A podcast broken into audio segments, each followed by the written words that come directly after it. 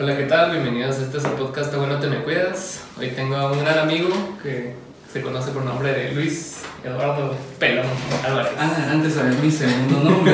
Eso Sí, eso no lo saben más de tres personas, creo yo, en esta, Charlie. En esta última década. Sí. Y creo que Charlie no está en el, en el top 3. No, la, la vez pasada te, te dije mal tu nombre porque yo sí me lo sabía, porque o sea, tengo rato de conocerte, pero esa vez como le dije, como estaba hablando con Luis Pedro, entonces te dije Luis Pedro algo así y Charlie me dijo, no se llama Luis Eduardo. Así que yo, ah, huevo, Sí, así sí, se sí. llama. Y me, me gusta, me gusta mi nombre. bueno, me, me tuve que acostumbrar. ¿no? Nadie te dice Eduardo, ¿o sí? Ah, mi papá. Eh, no. En, No. en donde trabajo, sí. ¿Ah, sí? sí me dice Luis Eduardo. Sí. Pues el nombre completo. El nombre completo. Pues qué bonito eso, sí, yo nunca he entendido por qué la gente cuando tiene más de dos nombres o dos nombres nunca se los tres. dicen completos. Yo conozco, conoces a Flaquita Samayoa, Flaquita Samayoa. es de Instagram, Sí, o de usuario, Twitter, pero. ajá. Ajá. Va, ella tiene cuatro nombres, fíjate. Cuatro nombres, sí. Sí, no sé por qué no se los dicen. Pero ponete Luis Eduardo es un gran nombre, Sí, no, y fíjate que, bueno, yo creo que. Serio. ah, ah, sí, bueno, sí, es en serio. Luis Eduardo, completo en serio. Y con el apellido más, Luis Eduardo Álvarez. No, huevos. Si ahí ya sonó 36 años, ¿verdad? sí, va. Sí, pero es todo un rollo, vos tenés que acoger tu nombre. Sí, Porque, bueno, a no ser que tengas pisto para cambiártelo, pero hay mucha gente que no le gusta el nombre, vos. Que, o sea, no les gustan sus nombres. Sí. Te prohíben decirles algún nombre. Sí, va, que, Sí. que prefieren el apodo al nombre. Que, que- eso es bien curioso. Sí, es bien curioso. es re curioso. Como- Dice mucho de la gente. Como Rodrigo, yo me llamo Rodrigo, no, Titi. Titi, decime Titi. Y así va, así va. No, Titi, Titi, Titi. Pero sí, bien- bien curiosos son los nombres y, y los tuyos son heredados. Ah, sí. Sí. Sí. Y sentís como el peso de la herencia, ¿o no? Lo que siento, y eso sí es muy cierto, mira el peso de la herencia, pero no, siento más la falta de creatividad para poner un nombre, porque Sí, va. sí, soy como el tercer Luis de la, de la línea de mi papá. Ah, la madre. Este, padre, no te culpo, pero mucha, mucha costumbre hacia vos. Entonces, Sí. estaba mi abuelo José Luis, mi papá Luis Eduardo, y yo soy Luis Eduardo Junior. De hecho, yo tengo la teoría de que mi papá quería que eh, mi apodo fuera Junior. Solo por eso me puso Luis Eduardo. En serio. No sé si va a ver esto mi papá, pero. Y te dice Junior. Te. Él te Él me dice decía Junior. Junior, sí. Ah, sí, Sí, ahí estaba. Sí, fue poquísimo tiempo, pero sí me recuerdo de Junior. así. Solo él, él fue el único. Yo por lo mismo también no le quise poner mi nombre Lucas, porque no sé, y cabal en esa, en, esa época estaba leyendo mucho acerca de eso, como que las, las, las limitantes con las que nacemos desde que somos chiquitos, ¿va? De- porque naces y ya tenés como el nombre heredado, ya, ya tenés una limitante. Sí, ya naces Ajá, religión, educación, y aún así ya, ya estás encer- encerrado. ¿va? En- Y aún si no te enseñan religión, te podría decir que todos somos cristianos. O sea. Es que está bien premiado en todo. Sí, no, y es totalmente. Ay, no sé, vos fíjate que por ahí leía que el más grande poder humano era el, lo bueno y lo malo. Ajá. El venir y decir esto es bueno, esto es malo. Sí, fijo. Y para mucha gente todo eso es distinto, pues para todos es, es distinto. La, pues, la moral, digámoslo así. Para unos es buena, para otros es mala. Si yo hago esto es- está mal, Ah, o esto está bueno. Entonces, eh, no, ya desde que nacemos en, en, en este tipo de sociedades en las que vivimos, ya traemos una moral cristiana, pues. A huevos, Creo que hay un libro que habla de eso, ¿no? El de, no sé si lo has leído, se llama Sapiens.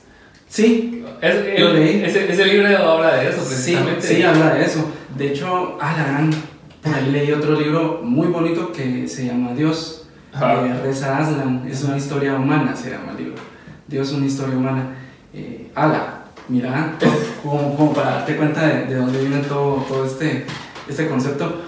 Pero leí a Nietzsche, eso fue lo que pasó, Mm. y por ahí empecé a entender un poquito más de cosas de, de la iglesia, de la religión actual que tenemos, ponerle, sí, históricamente Es una religión nueva, es bien nueva, ajá. son como, bueno, no, no, no, no voy a decir cantidad de años, pero Sí, es de las más nuevas que existe, pues. Sí, 2000 años, o sea, 2021 años. O sea, supuestamente empezó. Algo, algo así, de- sí, de- de- cabal.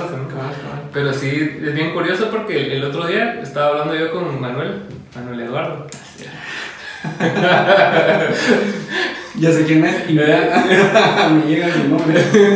Va, con ese episodio estábamos hablando acerca de cómo hay Mara que se sale, o sea, de la creencia religiosa, o sea, ponerte ya decidís a cierta edad dejar de creer en tu religión o en Dios o en lo que querrás, pero igual adoptan las nuevas doctrinas que aprenden como religiones y se, y se vuelven como dogmas y rituales al Ah, final sí. y o sea solo, solo llevaron como el mismo esquema y lo trasladaron aquí pero es como que el, es el mismo compendio de cosas que, que en las que ya creíamos. Fíjate que yo creo que es bien curioso entran en un par de cosas. El, el ser humano siempre busca de pronto estar en su misma en su mismo grupo, sus mismos grupos así similares, sabes. sí ahora Eh, hoy por hoy siento que, bueno, antes la religión unía mucho a la gente, sí nos unió durante cientos de años, pues, en, en guerras, en, en tanta cosa, man- ha mantenido a la gente unida, por eso es que funciona tanto ahora Sí. la religión. Pero siento que por ahí el ser humano, pues, sí, va como tratando de, de acogerse a ciertos grupos. Entonces, antes era la religión, ahorita mucha gente ya no tiene la religión, ya no cree en un Dios con él. Pero aún así buscan ciertos grupos, buscan Claro. estar en como ciertas comunidades o estar dentro de su misma tribu, ya sabes. claro claro Entonces, dejas de tener a, a los viejos conservadores religiosos, porque se van a acabar en algún momento, y empiezan a surgir los nuevos conservadores de, de otro Ajá, tipo de religiones. Y, y creencias e imposiciones y, y tanta cosa que es, es simplemente una sustitución de, de un sistema por otro. sí sí Entonces, mira, por eso me gustó Sapiens, porque es como justamente historia. Ujú. La historia se repite y te enseña que las cosas que están pasando ya han pasado antes y van a volver a pasar y eventualmente vamos a seguir en el mismo círculo, creo yo. Es que sí es, o sea, estamos condenados a lo mismo porque, ponete, con cosas tan sencillas se, se va perdiendo el, el contexto de cómo fue, ¿va? O sea, ponete ahorita, nosotros no tenemos contexto real de lo que fue la guerra, ponete, y solo hablamos porque lo que leímos y quién escribió lo que leímos y, Y algo tan de dónde viene la, la narrativa de lo que seguimos, ¿va? Entonces, como el, el viaje a la luna y cosas que en su época, en un espacio de tiempo sí fue importante porque había el contexto, pero ya pasan los años y ya, ya se empieza a llenar de teorías diferentes, y es así como que, ah, no, eso lo, lo grabó Kubrick y empiezan a entrar otros, ajá. oh, regresamos a que la Tierra es plana otra vez. pues. Por eso te digo. Ajá. Sí, Es porque se pierde la noción de lo que se logró. Entonces es así como que, ah, puta, eso pasó hace tanto tiempo que para mí, o sea, no existe. O sea, ah, Sí, y mira, tenemos poca memoria histórica, aparte que les conviene al gran hermano. no, pues, pero es conveniente que la gente simplemente no esté enseñada en esas cosas de historia, me claro, claro. Yo nací en el tiene el 80 tiempo. Sí, mira, yo nací, nací en el 85 Ajá. y hasta hoy en día creo que solo en la U escuché acerca del conflicto armado con él. Ah, Y nací por ahí, todavía terminamos el conflicto armado, creo yo, pero sí, no, no aprendemos historia, vamos, Sí, ¿no? en general. Y la, y la historia que aprendemos es la historia que nos conviene aprender. ¿va? Exacto, la que nos enseñaron. porque- Ajá, la firma de paz y que Tecunumar se murió y el. Y el Quetzal tiene en rojo el pecho porque se acostó en él. ¿verdad? Eso sí es cierto. ay, ay, ay, sí, pero. Men, qué frío hay. ¿Qué frío? Sí. ¿No tenés ahí tu chumpa? No, creo que. Sí, sí, sí, la tengo aquí. Lo puedes poner. Este, este cuarto es bien traicionero porque es como que de día es súper caliente. O sea, si venís a grabar podcast aquí a las 11 de la mañana, te estás cagando el calor. Y ya de noche ya se pone así a, y, y eso que a mí me gusta el frío.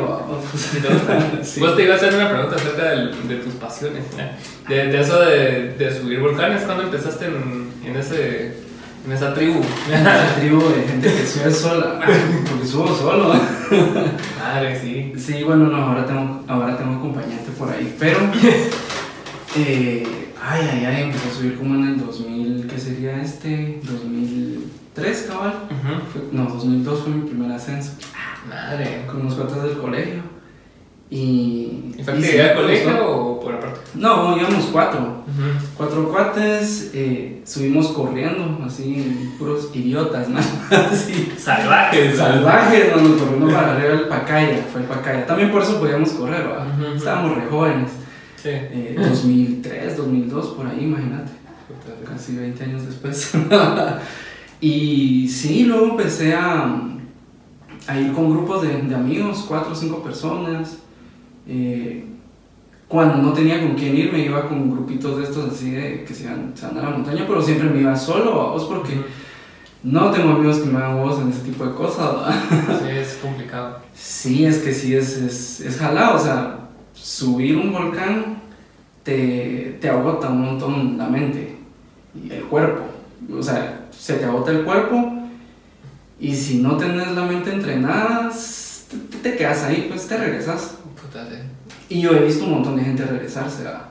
Y si se regresan a medio volcán y cosas así. Ah, sí, Ah. media hora después de empezar, man. O sea, sí, fíjate que me gusta, por ejemplo, en el Acatenango que la, la primera parte es bien jodida.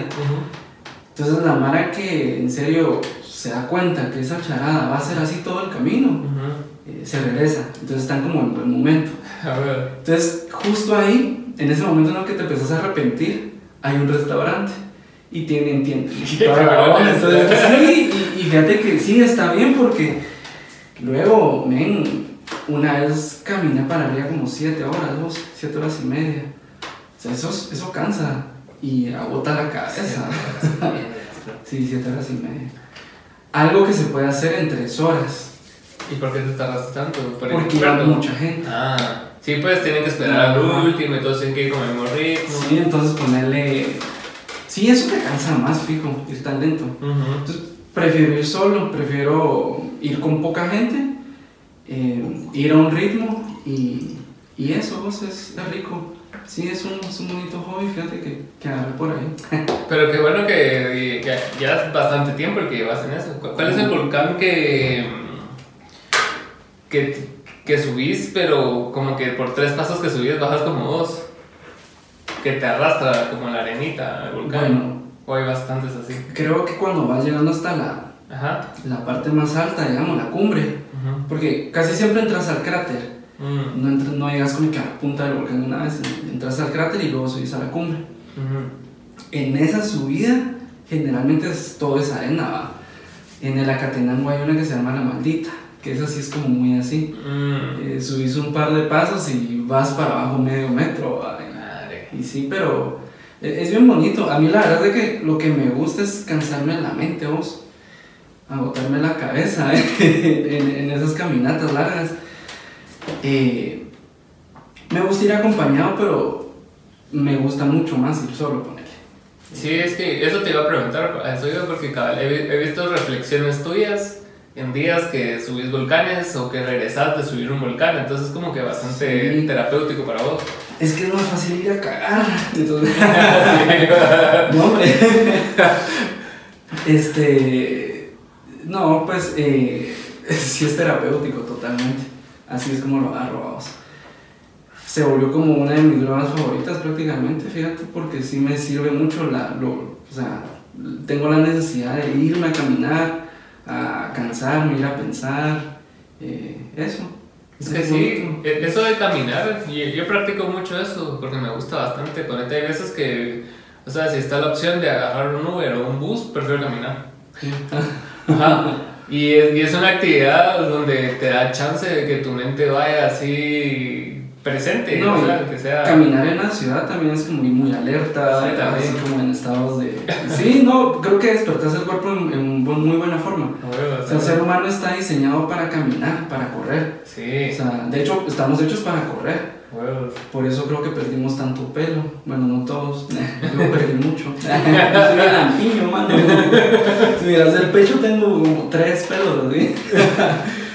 Pero sí, entonces el, estar sentados tanto tiempo nos arruina. Te arruina todo, pues. Si se te arruina la cintura, si se te arruina la, columna, como no se te va a arruinar los músculos, el cerebro, o sea, todo, pues, te frega todo. Entonces, eh, Te atrofias, o sea, al Sí, te atrofias. Es como cuando tenés una lesión, entonces tu cuerpo empieza a compensar todo para el otro lado y al final te paras chingando los dos lados. ¿no? Entonces yo, se vuelve. yo crecí algo así. me, me diagnosticaron estrés crónico a los 17 años. Ah, 17. sí, y con ansiolíticos y toda la onda. ¿Quién tiene estrés a los 17? no? O sea, Sí, hubo una explicación médica por ahí y yo dije, órale, no lo quería en su momento, pero tenían razón, fíjate. ah. Sí, me, es que sí, me, dije, me dijo el doctor, eh, mira, Pato, por favor, lo que te pasó es que tuviste un suceso fuerte en tu vida, dice, y no lo supiste manejar. Entonces te resultó en un, en un estrés crónico, me dice, tenés atrofiado esto de los músculos y que no sé qué. Y, y bueno, me recetó vamos, y un par de, eh, no sé, desinflamatorios o algo así. La cuestión es de que si eran fuertes, vamos, y, y se me notaba. Entonces, eh, Toqueado, sí, no, mi mamá me, me notó y me dijo, mire, Luis Eduardo. Eh, Disculpe ustedes. Sí, no, eso no está bien, va. Entonces eh, los dejé de tomar. Pensé que el doctor, el doctor me había preguntado, se puso como bien eh, Personal. íntimo, ¿eh? Ajá. Cabal. Y yo le dije, pues mire, a tal y tal edad eh, perdí a, a- a mi papá, digamos. Ujú. Pues, se fue a la casa. eh, Y es una pérdida, pues. o sea, fue una pérdida. ajá. Y luego perdí a, un, a mi mejor amigo, que también fue una pérdida bien, bien, bien fuerte, pues fue a los 15, 14 años por ahí. Shit. Sí.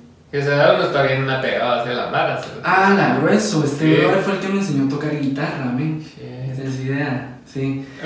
Fue, fue bien duro, veníamos desde quinto primaria, ya que él murió cuando estábamos saliendo de tercero básico. Bueno. Entonces, bueno, para ese entonces yo iba a la iglesia. Yo vengo de. La familia de mi papá es católica, la familia de, mi mamá es evangélica. Y yo crecí en lo evangélico con él. Entonces en la iglesia, según yo, pues todo lo había sanado. Porque de eso se trata, vos, de tal vez como que enfocarte en otras cosas y pensar que alguien va a venir a quitarte todas tus, tus penas, así de. porque se lo pedís.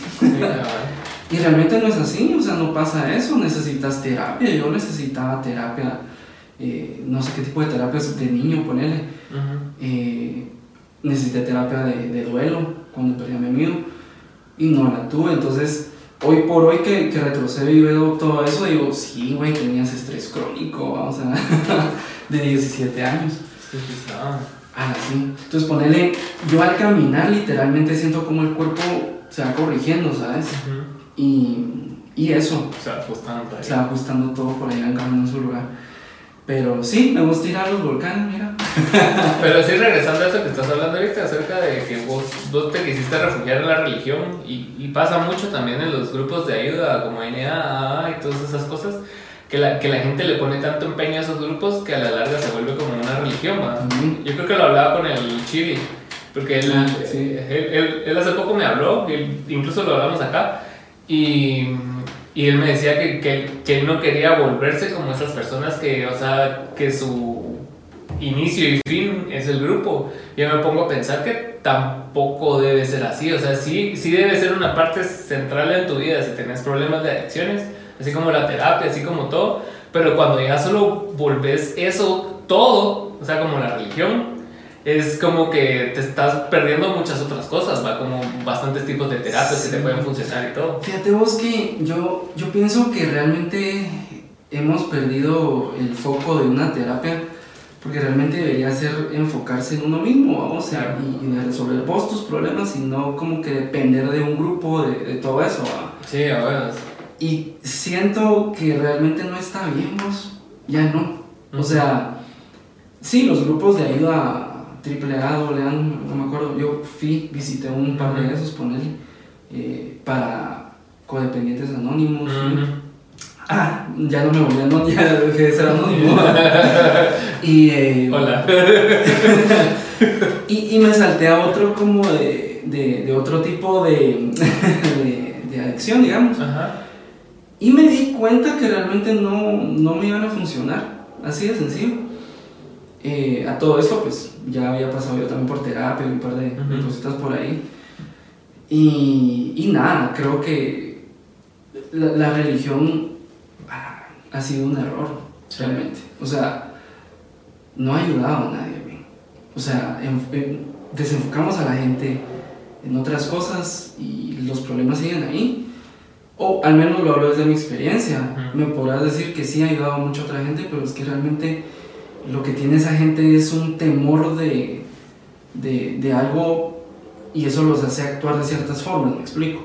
No tienen un cambio verdadero, o sea, son- Claro. solo están actuando un papel. Claro. Entonces, no veo yo, yo- o sea, ya no te puedo decir, ah, no, hombre, sí, sí te va a ayudar la religión. Hace dos años te lo podía decir así, pero hoy por hoy creo que no, porque ha sido nocivo. vos. O sea, yo respeto a la gente, pero no puedo respetar un tipo de creencia que de pronto te, te, te enseña a odiar a otro tipo de gente, pues. Sí, cabal. O te enseña a simplemente separar a la gente como que esto es bueno, esto es malo. Y no sé, no sé. Entonces, creo que hemos perdido mucho de, de ese que- volver a nosotros realmente y no depender de nada más. ¿no?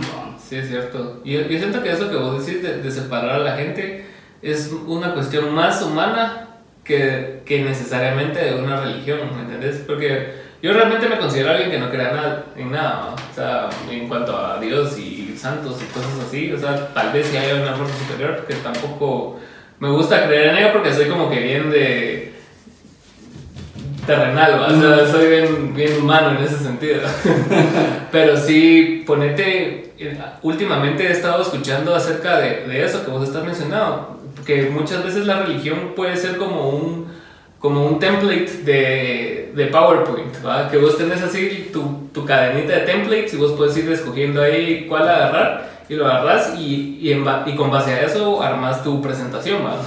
o puedes venir y agarrar uno en blanco y vos te la fumas completa solo, ¿va? Pero el, lo que te tiene que enseñar la religión no es aprender a respetar o a creer por miedo, sino que por entender que el, o sea, que el, que el valor real de lo que vos estás aprendiendo debe ser positivo para vos, que vos hagas las cosas como vos en tu caso, que, que, que no crees en, en la religión, pero haces actos de bondad, actos de amor y ese tipo de cosas por el acto en sí mismo, no porque te van a premiar después con ir al cielo o al infierno. O sea, Suena de soborno de él. exacto, exacto. Entonces, Ah, sí. yo sí considero que hay mucha gente adentro de la misma religión que sí actúa con, con base a esas, a esas premisas de cómo hacer el bien y, y- y el amor. Pero, pero te digo algo, se restringen, Sí, se, se, eso, se restringen a sí mismos, se evitan placeres de esta vida, se, se evitan placeres carnales. ese es el problema, cabal. Y, y, te, y hacen, o sea,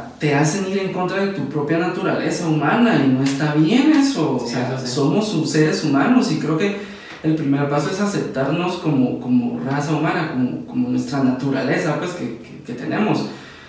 Entonces, sí, hoy por hoy te puedo decir que desde ningún punto de vista para mí la religión eh, ayuda a la gente, realmente no. Sí, creo claro. que nos desenfoca. eh, te hace creer que, que sanaste cosas, sanaste heridas, pero ahí estás repitiendo patrones, vos, y, haciendo lo mismo una y otra vez. Entonces, eh, no, no, no está bien. Yo te soy bien honesto, eh, yo creo y no dejo de creer, vamos. Ajá. Eh, o creo y no creo, no sé cómo sería la cosa, pero eh, lo que sí sé es que para mí la figura de un dios con él no es el, el dios humano que, que nos hemos inventado, pues. Es que como humanos todo, todo nos lo imaginamos como nosotros somos. Exacto. De, de hecho, fíjate que estaba leyendo por ahí que el cerebro tiene como dos dispositivos que nos hacen hacer ese tipo de cosas. Darle una atribución humana a todo. Y reaccionar ante, ante como imágenes que pensamos que siempre le vamos a dar rostro. Ay, ay, tienen un nombre, HTA, algo así. Ajá. Y, y el otro es la teoría de la mente. Ah, Son dos dispositivos que el cerebro tiene para defenderse a sí mismo. Lo explicaba bien fácil. Iba Adán o Eva caminando en, en el bosque en la noche, regresando a su cueva, ¿va? si querés verlo así. Y de repente miraba que alguien lo estaba viendo y. reaccionaba rápido como para defenderse. Pero no, hay un árbol que tenía forma de cara, por ejemplo. huevos. Ese es un dispositivo del cerebro para defenderte, ¿va? Sí, claro. es parte de, nuestros, de nuestra naturaleza humana. Y la otra es que le atribuimos eh, aspectos humanos a todo. A una nube le ponemos forma de esto. A, eh, a un camioncito le damos carita con ojitos y boquita. Poner un carrito. Ajá, ajá. Cars, todo es una caricatura para niños, ¿va? Porque el niño Warner, mucho. ajá. Ajá. Entonces, sí entiendo por qué nos salió ahí por ahí la necesidad de, de- de tener eh, dioses. Sí, sí. Porque, porque Dios es mucho más nuevo. Dioses era lo que predominaba antes. ¿no? Claro, Un Dios claro. para cada cosa. Pero ya no. Ya estamos en otra era, vamos. Entonces creo que incluso la religión ya podría evolucionar hoy por hoy. Pero Sí, debería, la verdad. Porque ya, ya es más difícil apendejar a la Mara con tanta información que hay disponible. O sea, uno creería, vos, Sí. pero mira que con la pandemia siento yo que eso que se decía que era un escáner de la sociedad y todo eso, para mí sí fue muy cierto, porque pude ver incluso, o sea, pasarle un escáner a la gente y ver el tipo de publicaciones que hacían, el tipo de comentarios que, que, que hacían en los videos, o sea, a la min. Entonces sí, créeme que todavía es fácil apendejar a la gente. Sí, ahora el problema es el exceso de información. Antes era la falta de información y ahora hay exceso de información. O sea, ponete por cada cosa que vos buscas, hay 50 artículos que te dan la razón y 50 artículos que te dicen que no. Y Ah, vos no. decidís qué creérselo, te va. Y peor aún, sí, es que ahora tienen el vos, poder de- vos tenés adentro de vos una, un sesgo ¿va? Al, al, al investigar algo que con una cosa que te diga que, que vos tenés razón, como los terraplanistas, o sea, ves 99 artículos de la NASA que todos dicen que la Tierra es redonda y encontrás uno de un cerote X en YouTube que, que sea bien articulado, que hable talea y que te convenza, pues decís, a huevos. Sí. Ah, aquí soy. Sí, aquí, de aquí soy. Esto es lo mío. Toma mi dinero. Sí. vos asusta. A mí. Ay, ay, ay. Yo, yo siento y sé que somos como parte de una generación que se zafó todavía. Sí, Pero no sé si vos tendrás amigos que todavía están de- del otro lado, pues. bastantes. Yo los tengo. y, y me cuesta mm, tener y no tener ese tipo de pláticas con ellos. Con ellos. Si tengo la plática es como que cuidar mucho lo que uno dice. Pero por otro lado, si no tener la plática es como, mano, yo no quisiera verte como te veo, pues, porque probablemente me decís, no estoy sufriendo, es un sacrificio que hago por, Ajá. por el cielo, por lo que querrás, pero no, men, o sea, vinimos a esta tierra solo una vez, pues, o sea. Te vas a morir y no va a pasar nada. Sí, bro. entonces creo que es, es momento de empezar a tener conversaciones incómodas con la gente, vamos. Yo siento que sí. Es necesario ya Desde tu núcleo, mano. Desde Sí. tu núcleo que vos, que vos plantes las dudas, o sea, ponete con tus sobrinos, con tus hijos, con lo que tengas cercano, tus papás, lo que sea. O sea, sí siento yo que es necesario a veces ponerte, no, no, no en plan inquisidor, así como que no, tu creencia es una mierda, eso es un idiota. Sino que por lo menos no. poner porque a mí me pasa mucho con, con mi familia a veces que, que son bien católicos cristianos y, y a veces ponete, ven cosas de otras religiones que les parecen absurdas. Pero vos al verlo más objetivamente, no estando adentro de la religión, decís, pero vos también haces esto haciendo esto. ¿va?". Entonces ya cuando se los pones en ese plan de que, o sea, vos estás juzgando acá, pero vos haces lo mismo, pero con otra creencia, ya se quedan así como que a la verga, sí va. Sí, hombre. O te la, mandan a la la mierda. siempre es incómoda para la gente, vos, pero eh, te iba a decir, por ejemplo, yo, yo hasta cierto punto, pues, eh, sí tengo mucho cuidado, por ejemplo, con mi sobrino. eh, que lo mencionas porque ya sabes que estoy, que, que me muero de amor por él.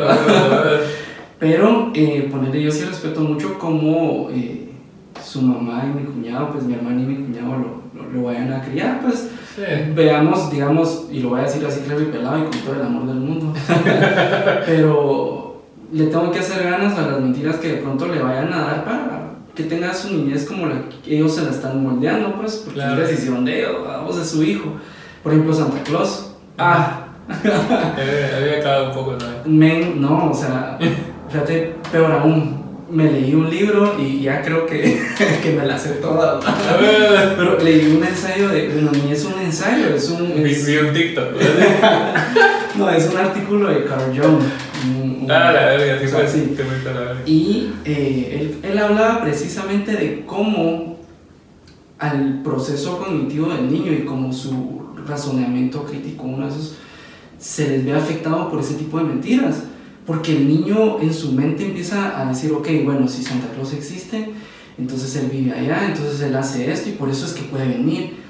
Pero no, porque como viene volando, ¿por qué puede volar y por qué otros no? Entonces no sabemos todo lo que metemos en la cabeza de un niño. Sí. Y cuando le cortas un, un elemento de su historia que él ya tenía, por ejemplo, viene un día y te dice, ah, es que un venado salió volando allá en la carretera y estaba volando y esto y lo otro, te quedas así como, ¿de qué estás hablando? Ese niño en su mente ha tenido de que los venados vuelan porque vio un reno jalando el trineo de, de Santa Claus. Sí. O sea, hay, hay cositas que no nos damos cuenta cómo le retornemos el, el, el proceso de, de pensamiento a un niño. Claro, claro.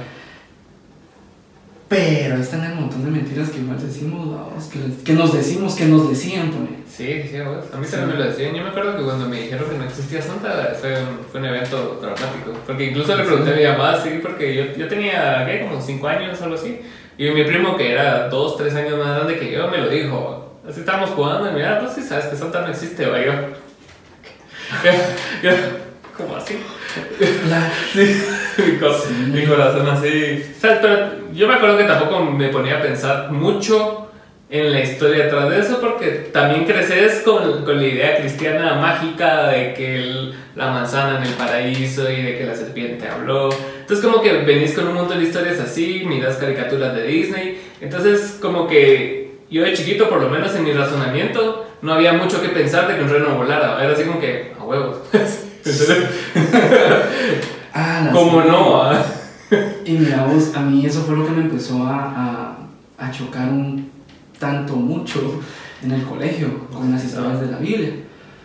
Porque, sí, ¿no? Las Sí, historias de la conquista, ¿será? Que todo es, súper así como que, ah, la madre vino Cristóbal. Colón y puta, y casi que les habló a los indígenas y los abrazó Sí. y los convirtió a todos en... Y hoy por hoy me pregunto vos, los profesores de, de estudios sociales o de historia, lo que sea, ¿enseñarán ese tipo de cosas todavía? Sí. A la gran que vergüenza mucha, si ustedes son profesores o maestros o lo que sea. No sean mierdas. No, hombre, no, ya no. Sí. De vender humo. Sí, porque es el ministerio el que determina esas cosas eh, y no creo que una institución gubernamental vaya a querer que contes otra historia, pues. Mm. Creo que hasta sociología, estudios sociales se pone más interesante porque ya empezás a ver otras cosas, ya tenés una edad más avanzada también y con, con poder más de como investigar cosas por tu cuenta, que vos decís, ah, pero ¿y por qué estás diciéndome esto cuando pasó esto? Y ya te pones más douchebag. Sí, vos, pero a- hay más formas de, de Ajá. buscar información, pero la Mara no la usa para eso. No, obviamente, no. Sí, no, la Mara. Va- vamos a repetir la historia, vos. Sí, y, y es como vos mencionas ahorita, Carl Jung, que habla mucho de los arquetipos. O sea, yo siento que, que las personalidades que nosotros vamos llenando con el tiempo son arquetipos de, de otro tiempo, ¿va? Me, me pasó en, en la universidad porque yo, yo tuve dos etapas universitarias. ¿va? Tuve una etapa a los 18 y otra a los 26, 27. A los 18 era un gran pendejo. Entonces, ajá. Y a los 26, 27 era menos pendejo. Entonces me daba cuenta de la Mara que iba al reducto y un montón de chavitos que yo, que yo conocí cuando yo tenía 26 que eran iguales a los que yo conocí cuando yo tenía 18, cerote, solo que en, en otro cuerpo, en otra forma. Pero solo llenan como que, ah, yo soy este arquetipo y voy a hacer esto y como que solo se va llenando la plaza con diferentes personajes, pero, el, o sea, el, el mismo molde sigue igual, ¿va? Fíjate vos que es, es horrible hablar de estereotipos, pero todos Existen. encajamos en ellos. Exacto, sí, sí, sí. existen por algo. Entonces la Mara se enoja, eh, se ofende, porque hoy por hoy ofenden las palabras a vos también. Que es algo que a mí sí, o sea, e- entiendo a la Mara que se ofende por palabras, porque yo me ofendí en algún momento por palabras y perdí el control por palabras. Pero luego retrocedo y ya después de ver cómo ha cambiado un poquito mi vida, eh, no, no está bien. O sea, el ser humano debe de, otra vez de, no sé, fortalecerse a sí mismo, hermano, porque no, no puede ser que en serio un insulto nos hace perder el control, vos. Sí, ser tan frágiles en cuanto a... Somos muy reactivos, siento yo, y como que tenemos una, una necesidad de siempre estar diciendo lo que pensamos acerca de las cosas. O sea, Ah, yo, yo conozco muchas personas, yo era así antes, y sí, y, y hago un ejercicio consciente de no serlo. A veces caigo, pero hago un ejercicio consciente de, de no ser tan reactivo cuando leo algo, es así como, ah, sos un pendejo, va, o cualquier cosa, va, o, o dar mi punto de vista importante acerca de algo que a nadie le importa, va. Entonces, lo, lo he visto en personas que ponen. Yo a veces po- pongo cosas en Twitter, o sea, sin, sin necesidad de que yo necesariamente piense lo que estoy escribiendo, o sea, que, que, que sea un reflejo de mi forma de pensar, pero solo son pensamientos al aire. Y a veces hay gente que me, que me responde, ¿va? y yo así como que, pero, o sea, no. O sea, yo. No estaba preguntando, ¿va? así. Yo cometí la peor estupidez eh, de el 2021. No, no te creas. Eh, puse un comentario en un video de esta banda coreana o japonesa. que Es como BTS. Ah. Ah, sí. Porque decían artistas que no usan eh, autotune. Ah, y sí. Y salen ellos, vamos, y cantando en vivo, pero con autotune. Ajá. tenían autotune. Yo puse, ah, órale, pero si tienen autotune, va, pero igual que bonito cantan, va. Sí, también, Sí. alamen. No sabía que tenían una fanbase así. Ah, ese fanbase es duro, se lo Ah, sí. Y a la fecha todavía recibo comentarios. y me etiquetan. me etiquetan en otros videos para que, para que veas que no usan y que no sé qué y que son muy buenos. Y que, que- yo así de ¿En dónde fue eso? TikTok. A la verga. TikTok, eso fue eh, la segunda parte del gran error, no, no fue tan caro. A ver si le TikTok, la verdad. A mí también. No, no a decir. A mí también, fíjate que, eh, bueno, eh, sí, de hecho, yo tengo una, un como limitante de tiempo en el teléfono para no usar Mm. las redes sociales. Entonces tengo 10 minutos de Facebook, 10 de Instagram y 30 de TikTok. Porque en TikTok, a diferencia de, de las Es otras más redes, ajá. Exacto, sí, y hay mejor contenido, pues, y es gente más nuevita Sí, sí. haciendo mejor contenido. Entonces, sí, me parece. Y es, y es más como dinámica el, el, el algoritmo y como que es bien inteligente, o sea, sabe bien lo que a vos te gusta. También, O sea, no, mano. hay cosas que vos así como que vos desechás y ya no te vuelven a salir y, y solo se empieza a llenar de cosas que a vos sí te gustan, pues digo que... "Ah". Mira, yo estoy seguro que te tienen toda la. Eh, ¿Cómo se llama esto? Biome- me- biométrica. Eh, usan la cámara, usan el micrófono, Sí. te graban, o sea, fijo, pues, porque sí, es re buen algoritmo que te sale, no puede ser. Está Sí, increíble. y, y lo talea, espero que no cambie. Así. Amigos Sí, de sí, TikTok, no lo cambien. De que es democrático en el sentido de que un video tuyo cualquiera se pudiera a la verga. O sea, en cuanto a views, en cuanto a, a reach, no, no te esconde tanto como las demás redes sociales, como Instagram, como Facebook, como tenés que YouTube. poner un buen contenido. Ajá, porque a, a, a- ponete Hans, no sé si viste ese Sí, video de Hans, sí. o sea, lleva como 15 millones, espérate, Ah, de vistas. Chucho con es una pizza, espérate, va. Mano, Guatemala es el país perfecto para ese tipo de cosas. De hecho, hay guatemaltecos cosas, que ajá. tiene Chéveres que estábamos hablando. chévere, sí, me, me ese tiene 40 mil seguidores y videos de un chingo de vistas y el centro da consejos desde su experiencia, pues, ¿verdad? Y aquel está. Está con su headset, ¿verdad? está en su cuarto, creo yo, y ahí está haciendo todo, pues. A ver, a ver. Creo que es también él, va a ver cómo- Su personalidad también es bien tiktokera. Chévere. Ahí un shout el follow. No, pero sí, sí, sí me llega a ver esa, esa red social por lo mismo, aunque también siento yo que si te vas por un rollo, o sea, un algoritmo diferente, como que sí, sí solo pendejada, ver Mara Ven, bailar, sí, lo yo está cometí el error de. ¿Cómo fue? Estaba en, en un perfil de, de algún artículo ateo, algo así. Feo, ateo. y, me, y me llegó un video de una página como cristiana. Y me puse a ver. Y me puse a ver como 3, 4 videos. Yeah, Al rato retrocedí. Ah, la gran chucha. Cabal. Fallaste. Sí, fallé. fallé. Tuve como otros dos días. Voy a tratar de evitar todo eso. Y ahora, por el contrario, me salen páginas de ateos que tampoco me llegan a tanto porque no sé por qué se empeñan, pues. O sea, Claro. La gente al final va a creer lo que quiera creer. Exacto, independientemente de tu forma de ver la vida, tu despertar en cualquier forma, ya sea ateísmo, feminismo, lo que sea, cualquier activismo que exista. O sea, aunque vos te empeñes en tus redes sociales de venir e intentar de cambiar la forma de pensar de las demás personas, jamás va a suceder. No. Aunque tengas un follower, aunque tengas 15 millones de followers, a nadie le importa lo suficiente como para cambiar. Pero sabes que sí funciona, llenarles de caca la cabeza a la gente. Sí, eso sí. Eso sí funciona, eso se entra más fácil, no sé por qué. Sí, sí, sí. Pero, perdón, qué fuerte comentario. Es que sí, es, es como que... y de hecho, la- las redes sociales, la mayoría de redes sociales, promueve más los, los comentarios agresivos que causan reacciones que, que un comentario pacificador, ¿va? Porque si vos ponete en Facebook, o sea, pones un comentario de que, ay no, qué buena, qué buena la banda de mi amigo, ¿va? Denle like, dos likes, ¿va? Pones una mierda tirando mierda algo, se va a la verga, todo el mundo lo comparte, todo el mundo Pero lo comenta. algo, realmente va, decimos que es el algoritmo, pero realmente es el morbo de la gente. O sea, es, es eso, es el, Obvio, ojo. es el puro morbo de la gente. de- de- a la gran, mano, en serio, yo a veces está tirando. vi una noticia ponerle prensa libre de que le hicieron algo a una chava. De repente el primer comentario es un idiota haciendo un comentario bien estúpido.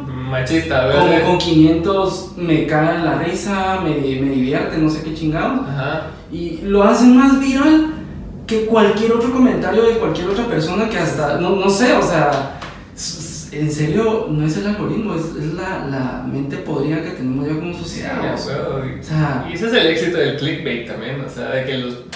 y- Y arruina el periodismo, ¿no? porque, o sea, ya, ya te vuelve en una mierda amarillista de que decir, mataron 500 y todas las pero matas sí. Mira, a, ver, a mí ahorita me hablas de periodismo y en serio que me, me pongo triste vos. Sí. Ahorita, ahorita me siento triste porque yo hace, periodista.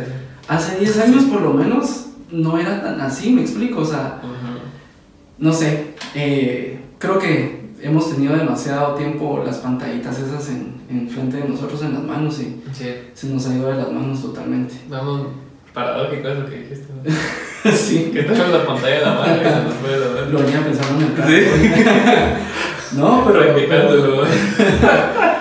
Y, y sí, vos, nos- se nos ha pendejado la gente. Le decía al de la gasolinera el otro día, así, ah, un puro señor, ¿vale? hablar del precio de la gasolina. Pero, mano, hace, hace 10, 8 años la gente salía a protestar a la calle a quemar llantas por un incremento de gasolina. Ah, Ahora, no, a no ser que sea la chonita eh, dándose, no sé, gritando en, un, en una gasolinera Shell, pues va a salir algo de una gasolinera, pues. Sí, vamos. O sea, Y aunque salga, no importa, a nadie le importa. O sea, la gente está como que. No, ah, con todo. Es así como. Ah, mataron a 20. Ah, la puta, no fueron 30. Ay, men, y seguís scrollando. hace falta ver Facebook eh, o Twitter temprano en la mañana para saber de qué se va a tratar ese y el siguiente día Sí, sí, sí. Es tan Predecible. predecible, exacto. Sí, yo, en serio, mira, por eso he dejado de, de, de usar tanto... Y, y yo siento que los políticos de aquí son. No sé si, si lo hacen a propósito, pero son unos genios. O sea, Quisiera de- que son tan buenos, tan inteligentes. Quisiera, ¿no? darle- quisiera atribuirle eso de que son que lo hacen a propósito, porque Ah, así parece. Sí, sí, yo creo, yo creo que no son ellos, deben tener gente que lo, No, que sí, lo hace. a huevos, o sea, ahorita, Ah, ahorita salí y y hice un imbécil, le hice su, su asesor y el cerote lo hace y la gente habla solo de eso y después hacen todas las leyes que se les da la gana por este lado. Miren, hay que aprovechar que ocurrió tal accidente en tal y tal lado y que quedó grabado. Ponerle, no sé si viste el video, imagínate. Yo, o sea, yo, Ah. a mí me llega todo eso, pues. El video de estos chavos que van manejando y gritando, bicho, hombre, bicho, bicho, no sé qué. Y, y se van a chocar y mucha perdón, perdón, perdón. Bueno, o sea, fue como de cinco días eso, pues. Y mientras pasaba eso, pasaban un montón de cosas y sí, parece, parece que todo pasa solo para pendejar. Es como que te dicen aquí, mira aquí, y todos ahí viendo. Y, de aquí, con el otro lado haciendo cagar los pisados. Sí, hombre. imagínate, le quieren dar internet gratis a toda la gente. Como esa película, ¿no la viste? La de Kingsman. Kingsman. Que sale Sí. que, que, que el personaje de Samuel Jackson le regaló chips a, a toda la gente con Ajá. internet ilimitado y toda la gente ahí comprando y comprando. Y, al final era para volverlos locos y que mataran a la Sí, gente. es cierto. y la otra fue a través de las drogas, ¿no? Ajá. Sí, la otra película de esa también. Sí, sí, sí, sí. drogas, ¿no? Ajá. Sí, como es que todo es lo mismo, ¿ah? O sea, las drogas, eh, darle noticias falsas a la gente o amarillismo a la gente en noticias. Sí, sí, Es lo mismo. Es- es lo- Se trata de apendejarnos. Todos tus receptores de dopamina y serotonina. Y mientras más estimulados estén, más apendejado vas a estar. Porque tam- también hay una dosis para el cerebro de eso. Y si la incrementas, te vuelves adicto, cérate, va. Entonces ya Sí, te vuelves en búsqueda de esa mierda. Y como es irónico porque estamos en un, en un campo, en un medio donde hasta cierto punto necesitamos de eso, vamos. Sí, cabal, A mí me encantaría que se hiciera viral un video de Hot Sugar, ¿no? Ponerle. Y es pisado. Sí, Y es pisado porque, no sé, en, en- en este país las celebridades son los políticos, no, no los músicos ni los artistas. ¿va? Tal vez los músicos tienen que empezar a hacer cosas mal para llamar la atención. Ajá. Ah, ya, ya pasó, ¿verdad? ya pasó. Pero en, en esas cosas negativas es que sale a la luz y se dan a conocer, ¿verdad? O sea, Sí. cuando pasó lo de Easy Easy, cuando pasaron las cosas el año pasado de bastante Mara. O sea, ahí sí la Mara dijo, ah, la gran, ese cerote es un velador, es una mierda. Pero puta madre, y, y el resto de miles de cerotes que hacen música, o sea, tenés que hacer cosas malas entonces, ¿verdad? Mira, vos bien, bien delicado ese tema porque. Ah, la gran. Seguro. tanto, tanto que hablar de eso, vos, porque. ¿Cómo, cómo separar eh, el arte del, del artista? vamos, Sí, esa parte. Eh, ¿Cómo es que hoy por hoy la gente nos sentimos jueces de poder señalar y arruinar a la gente, aunque sea por. No existe. Redes sociales, pues, no existe, pero bien que afecta, pues, o sea. Sí, afecta. Sí, te, te pueden destruir tu carrera, te pueden dejar de contratar, por ejemplo. Sí, sí. Y. No, no. ¿Quién nos dio el título de jueces, vos? ¿En qué momento vengo yo y me siento capaz de venir y juzgarte a vos porque hiciste esto, yo lo sé, y o sea, men, ¿no? ¿En qué momento? Fíjate que. eh, por eso está bueno ir a terapia a mí me, me enseñó un montón con, con, con respecto a la a- como la separación con mi papá, ponerle, cuando mi papá nos dejó, porque yo quedé con un como miedo al abandono y qué sé cuántas cosas más, pues hasta la autoestima se me vino abajo, qué sé yo. Pero, eh, Alarán, por estar hablando de tanta, o sea, no sé ni qué te estaba diciendo. De lo del, del hate de la Mara en las redes sociales y como el sentido Ah, bueno, sí, mental de, de- de- de cómo te sentís juez, a, Ajá, a esto iba. El punto es que yo crecí con, ese, con, ese, con esa herida en mí, pensando que lo había perdonado, que le entregué a Dios mi dolor, que un montón Claro. de cosas que hice, un montón de rituales que funcionaron. y resulto dándome cuenta que yo pasé por una situación como bien difícil, vamos, una relación por ahí que me enseñó muchas cosas. Eh, y yo retrocedí y me di cuenta, Madre Santa, cómo yo vine a, a juzgar a mis papás con él en algún momento porque ellos tuvieron sus problemas y tuvieron que separarse. Ujú. O sea, ¿en qué momento yo me voy a volver juez de, de, de mi papá por lo que haya hecho, que hizo, pues que yo sabía que había hecho? Claro. Porque él tuvo una infancia, él tuvo una forma de que le enseñaran a, a- a ser como persona. Lo que decías hace un rato, somos reactivos. Ujú. Exactamente así somos. Claro. Lo que yo aprendí de mi primer año a mis 5, 6, 7 años de vida es lo que hoy por hoy va a predominar en mí. Pues, si, si no es que obviamente retrocedo y me doy cuenta y lo trabajo y lo mejoro, pues.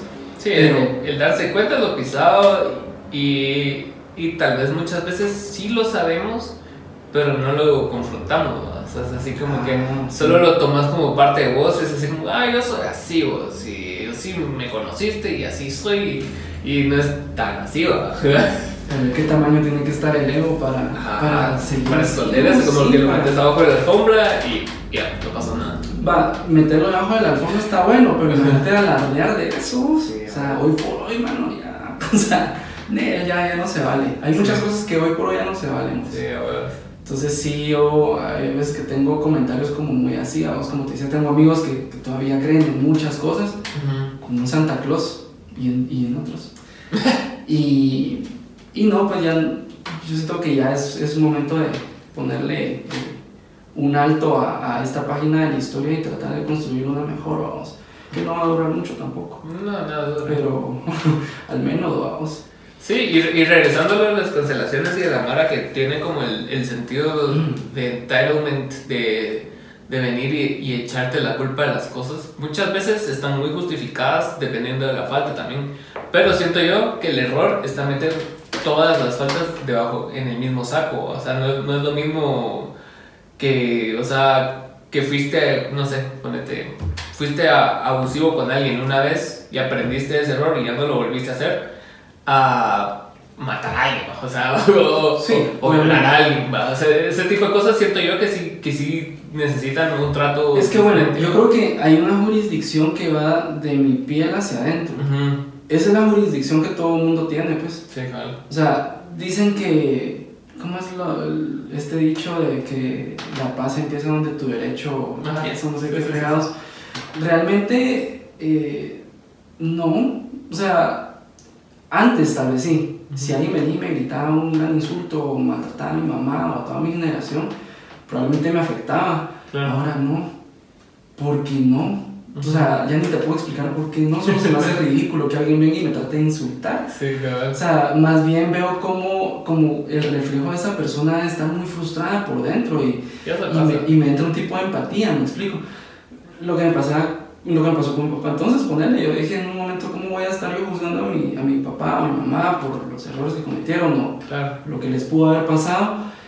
Eh, me di cuenta cómo lo hice y cómo eso me afectó y cómo hizo crecer en mí actitudes que, que simplemente no estaban bien, pues. Sí, como que creces con Entonces, ajá, pero entonces yo siento que realmente no tenemos mucho entitlement de, de venir y juzgar a la gente, men. Ni porque a mí me haya pasado algo, pues.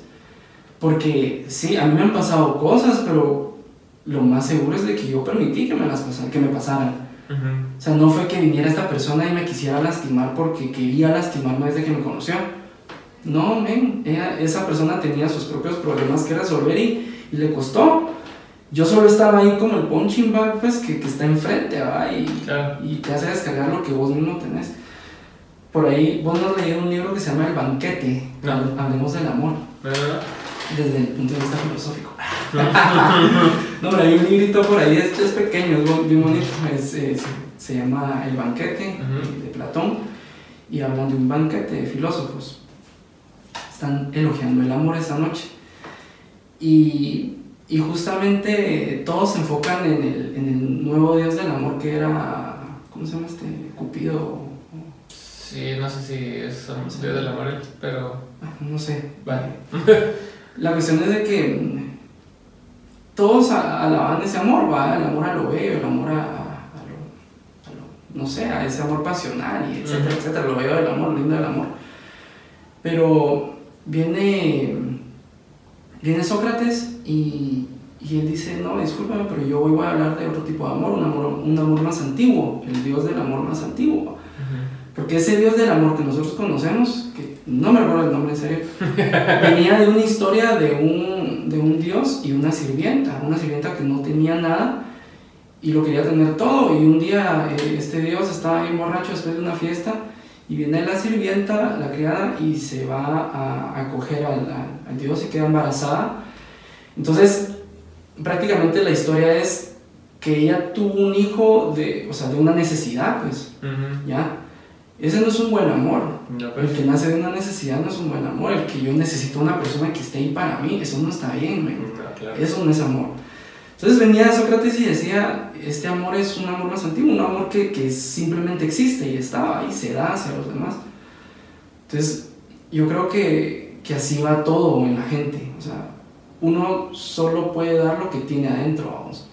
Entonces Claro. si, si alguien viene conmigo enojado, desquiciado, insultándome, maltratándome, men, yo hoy por hoy yo lo que veo en esa persona es eso, una persona que está bien frustrada, a saber por qué y por tantas cosas que ha de tener en su vida. Entonces ya no me tomo las cosas tan personal, vamos. Eso está mentalidad. Y, y más como artista, pues te recibís.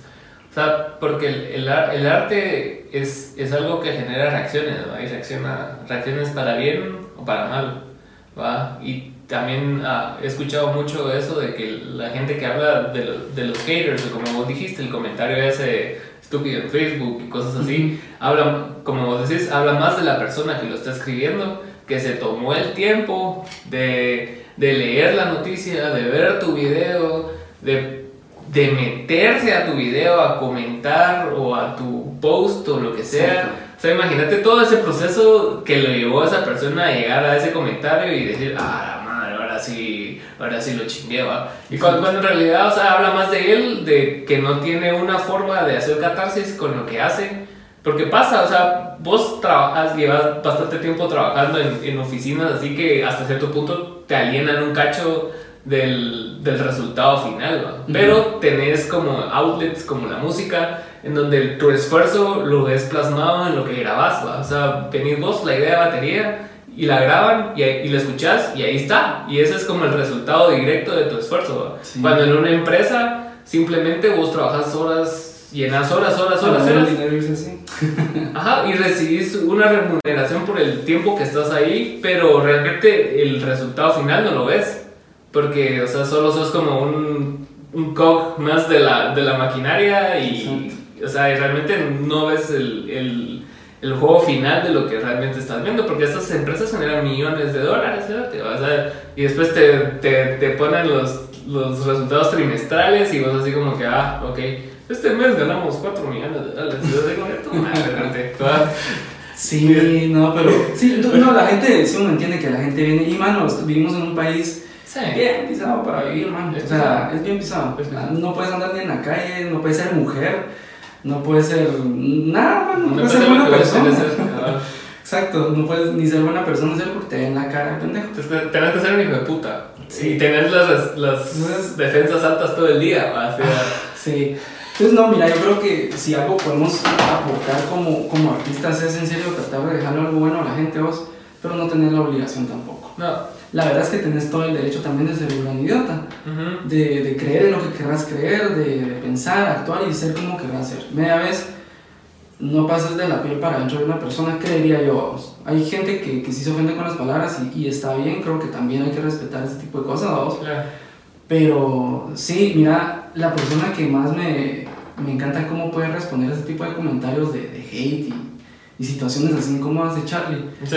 Ah, El Charlie, si, si ves los videos en YouTube, alguien que tira algún comentario con caca o algo así, el Charlie es así como que agarra el duro de caca todavía y, se lo pasa para hacer malabares y lo regresa, como, como, con mucho amor lo pulió y le, echa brillantina, creo yo. Pero eh, sí, vos, yo creo que hoy en día, y eso me lo enseñaste mi amigo que murió, que te conté al principio. Pues, sí, cabal. Mm. Eh, la gente no cambia si vos estás incómodo con una persona, esa persona no va a cambiar por vos. Si estás en una situación que no está bien, esa situación no va a cambiar por vos. El único que puede cambiar es uno. Tu percepción de las cosas, tu percepción de la gente, de, tu situación, de tu trabajo, de tu realidad. Pero lo más probable es de que sí, las demás cosas no cambien. Enhorabuena si cambia, vamos. Sí. Ojalá que sí.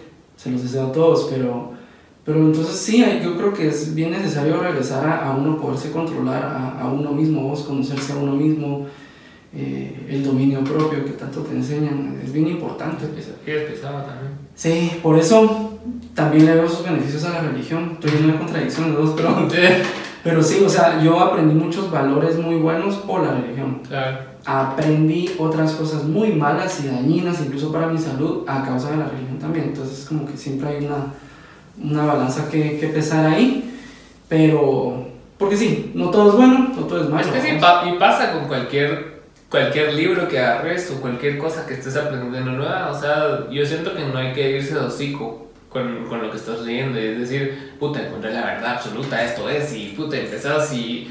O sea, no, o sea, ese libro es una fracción de una verdad que saber si existe una verdad, ¿va? Pero para vos sí, sí te resonó y está bien, pero tampoco yo siento que cada, cada cosa que vas aprendiendo, así como en la religión, como en la universidad, o sea, no, no, es una verdad absoluta y por lo tanto tenés el derecho y la obligación hasta cierto punto de buscar más allá de esa verdad, no acomodarte así como que, ah, bueno, ya me enseñaron esto, 10 mandamientos, Dale.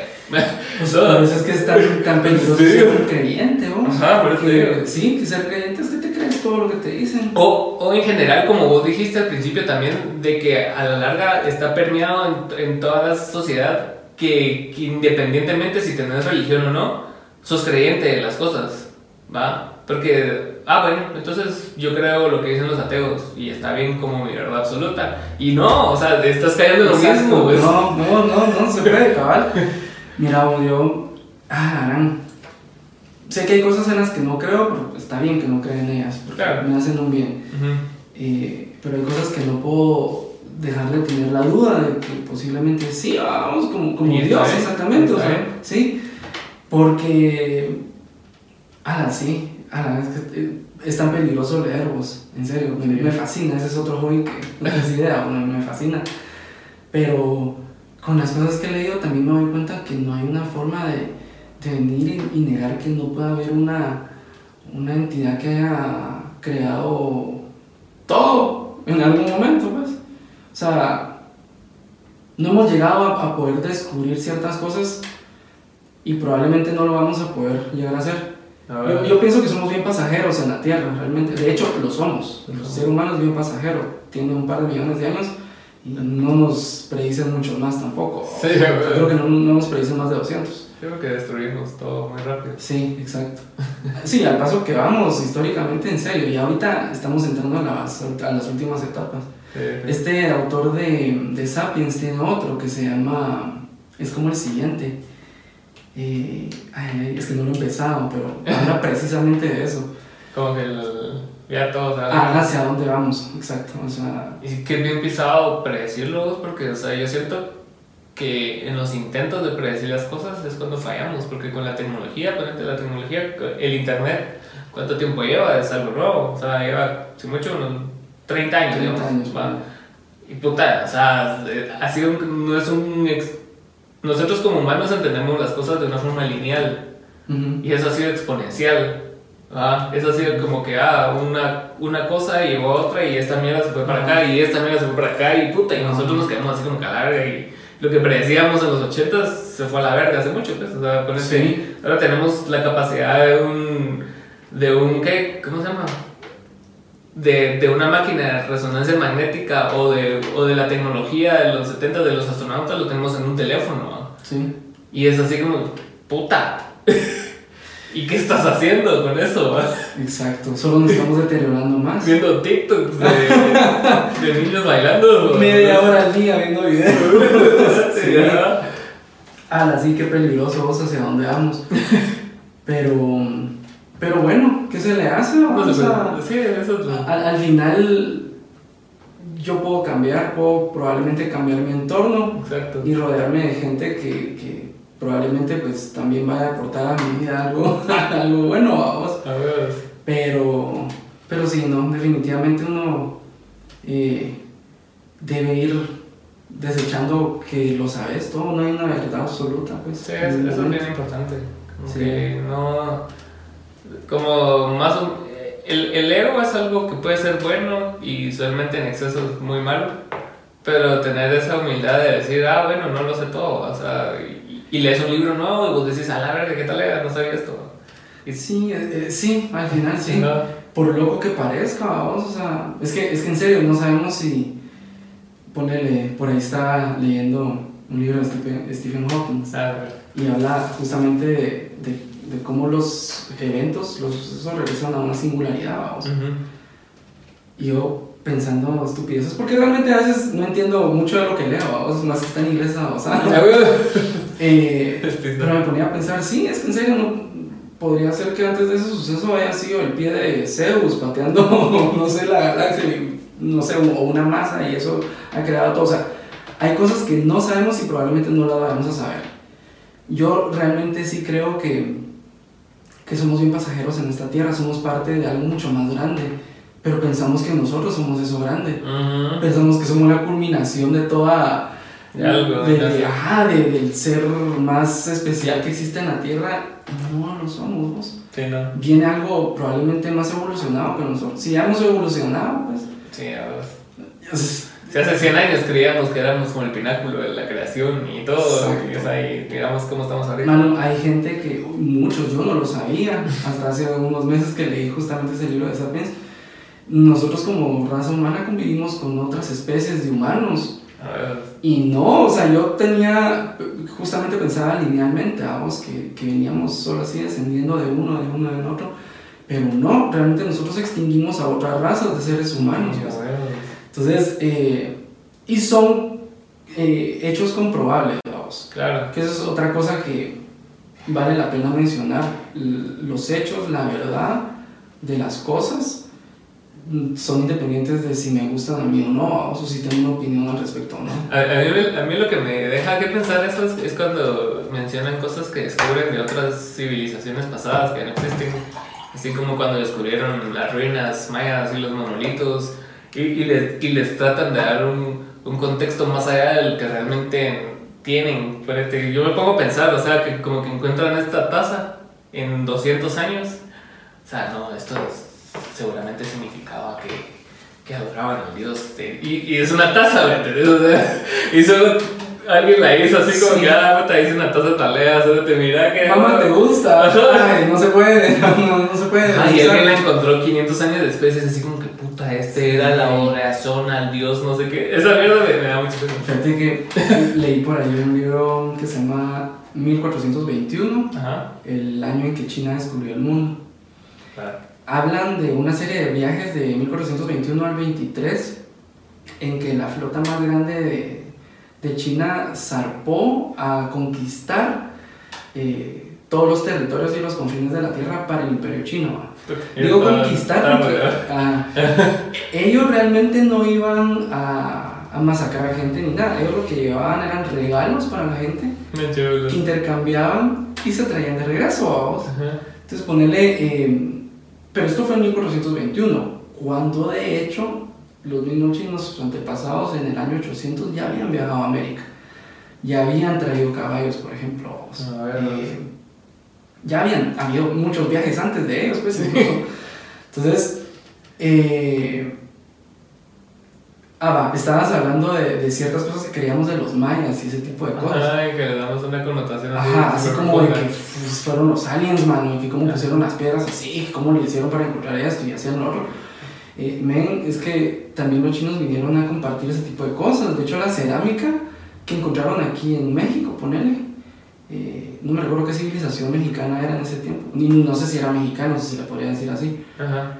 pero dicen que tenían una cerámica tan fina como la, la mejor cerámica de China, Mm. imagínate. Tanto así que, un que grupos de gente se quedaban acá en América eh, a vivir para aprender de los, de los mayas y de las civilizaciones que existían en ese tiempo. Entonces, eh, va, hace unos años salió este descubrimiento que hicieron en Tikal de un montón de, de- de estructuras, de Ujú. ciudades. Y, o sea, Tikal no era el pedacito de Tikal que nosotros conocemos. Es una gran ciudad, pues hay un montón de infraestructura abajo hecha de piedras. Ujú. Eh, justo vi unas fotos de unas piedras eh, amontonadas en una pared de una forma tan peculiar, pero me regresó a pensar en este libro que había leído y cómo ellos justamente hacían sus, sus, eh, sus construcciones así con piedras, vamos, y las acuñaban y esto y lo otro. Y se- yo solito empezaba a hacer como a Ah, sí. cabo, y tal vez ni siquiera fue así, mano, pero... Pero vea que creíamos muchas cosas antes que no son así, pues, y ¿por qué no poder abrir la mente a que las cosas pudieron haber sido de otra forma? vamos? Claro, ajá. Ponerle los sacrificios de, de gallinas de los mayas, eh, realmente fueron un sustituto, un sustituto que trajeron los chinos, que ellos sí tenían más costumbres de sacrificar una gallina, ¿no? y no un ser humano. A ver, mucha mate gente, no mate gente. Sí, matarse entre ustedes, matar a los ganadores del juego de pelota. Eh, sí, entonces, tanto nuevo que se ha ido descubriendo, vos tan, tanto acceso a la tecnología, la ciencia ha dado tanta información que ya es pecado, en serio. Alguien, alguien mencionó en un podcast, incluso algo así, que acerca de que si creía el, el, el, el, host del podcast le preguntó así como que si creía en lo paranormal y cosas así, porque él, la otra persona tiene un podcast de esas cosas paranormales, de asesinos en serie, de cosas, de historias así como fantásticas, o sea, que realmente no son fantásticas porque sí suceden, pero el otro le, le, dijo una respuesta que me dijo que él no cree en lo paranormal, sino que en lo paranatural. Le dijo, porque para él lo paranormal son cosas que todavía la ciencia no ha comprobado que se pueden hacer. Ajá. Exacto. Que, que, no existen esas como cosas así como mágicas y como que hay, no sé, o sea, todo puede tener una explicación. Todo pues. puede y debe tener una explicación, O sea, simplemente no hemos llegado a ese punto de, de, conocimiento, pero eventualmente se va a tener, ¿va? ¿O no? Totalmente. Porque yo siento que ponete, aunque se descubra que Dios no existió o que Dios sí existió, o sea, es nunca va a dejar de ser. O sea, que, que, un científico te diga con una fórmula que Dios no existió y te explique cómo crear el universo y todo y te lo diga y toda la gente va a decir, no, ni verga. Sí, Ajá. por eso. sí, o sea. Ay, ay, ay. Eh, tenía por ahí una, una anécdota, pero mejor me la reservo. no, porque ponete en, eso que hemos estado hablando durante este podcast hemos hablado mucho acerca del el venir y resignificar el... Muchas veces eso puede ser doloroso, cuando vas a terapia y, y te das cuenta de tus cagadales, de tus cagadales emocionales y todo, o sea, significa que bajo esa creencia vos vergo de cagada, pensando en su momento que estaba bien. Entonces, ese proceso es doloroso, porque te hace priorizar todas las cosas que hiciste antes, bajo esa creencia que vos creías que era lo correcto. Entonces, ese proceso de, venir, ver atrás, darte cuenta de tus cagadales y decir, ah, puta, o sea, viví así 50 años de mi vida y lo tengo que cambiar, o sea, resignifica mm. todo lo anterior que hiciste. Se no, y, y, después todavía viene una etapa te sentís culpable y donde hasta te enojas por un montón de cosas, ponerle. Sí, sí. Que a mí me, a mí me ha pasado. Y sí, totalmente me pasa todavía. Eh, pero está bien, o sea, es parte de lo que, parte de, crecer. fuimos y, creo que habla más todavía el hecho de, poder venir y, estar abiertos a, cambios, vamos, en, todo, en nuestras creencias, en nuestras costumbres. En gustos musicales, en todo. En todo, exacto. Ponerle, ala, sí, yo en gustos musicales peor aún. yo soy el peor rockero de la, de la escena, creo yo, porque en serio que me gusta todo tipo de música, pero Sí, pues yo creo que de todo podemos aprender algo. O sea, yo de todo aprendí en mi vida, eh, de, mi etapa evangélico, ponerle. Eh, aprendí en mi etapa cometiendo cagadales de, de, chavo, eh, de andar haciendo estupideces por andar metido en... en Mierda. En un, ajá, y en un medio que, que, te da tanto como la chance de poder ser, hacer estupideces. Em, las hice, las hice. Y solo me puedo poner a pensar en el diablo que te quiera acusar o a vos de, de, todo lo que me pasó. Ya no me siento así, pues, o sea, creo que todo eso me, me, enseñó mucho. Sí, claro. Y por hoy, pues, al contrario, lo atesoro a vos. Pero llegar a ese punto cuesta un montón. Y todavía retrocedo y digo, a la chucha, ¿por qué permití esto? Si, joder, pues, o sea, tan fácil que era tener un poquito más de sentido común. Sí, es pisado. Pero, pero así pasa. Y no todo el mundo despierta, men. No. No, no todo el mundo está y hay que dejar dormir a la gente cuando quieren dormir. Sí. Eso también lo he aprendido vos, que no puedes llegar a disturbar toda una vida de creencias porque no todo el mundo está preparado y no todo el mundo lo va a poder hacer, vamos. Sí, es parte de, creo que de, de, de, su, de su La serenidad dice cambiar las cosas que puedo cambiar. Exacto. Y las que las dejas y y saber distinguir la diferencia entre las dos cosas, porque, o sea, eso es lo pisado. saber qué batallas pelear, batallas no pelear, porque muchas veces solo te vas a ver en una batalla que al final no va a tener ningún cambio en la persona y va a ser puro desgaste emocional y, y mental. ¿va? El arte de la guerra, mira, buen libro para eso. Sí, a ver. sí. Sí, horrible vos como cosas tan importantes recaen en, gente tan poco preparada emocionalmente. Y, o sea, vivimos en una época donde la gente mira la gente más prepotente y con falta de educación es nuestra autoridad. Sí, nuestra, nuestra querida Policía Nacional Civil, vamos, por ejemplo. Sí, sí. O sea, la gente más abusadora Men, qué horrible. Y son ellos que tienen que, Los que velar deberían. porque se cumpla el contrato social, ¿va? Y son los que lo violan más seguido. Exacto, sí. Pero, y luego ya a otro nivel, pues nosotros, o sea, Y al final sí, sí son producto de lo que somos como sociedad. Porque muchas veces frustra ver, ver eso reflejado en autoridades. Pero cuando ves el micro y ves como el, el- las diferentes conductas de la Mara, cuando se cola, cuando, o sea... Sí, entendés, ah, me, me encontré sin pesos, a la verga, qué talega. Y, y culturita del más vivo, del más cabrón, Exacto. del que puede todo.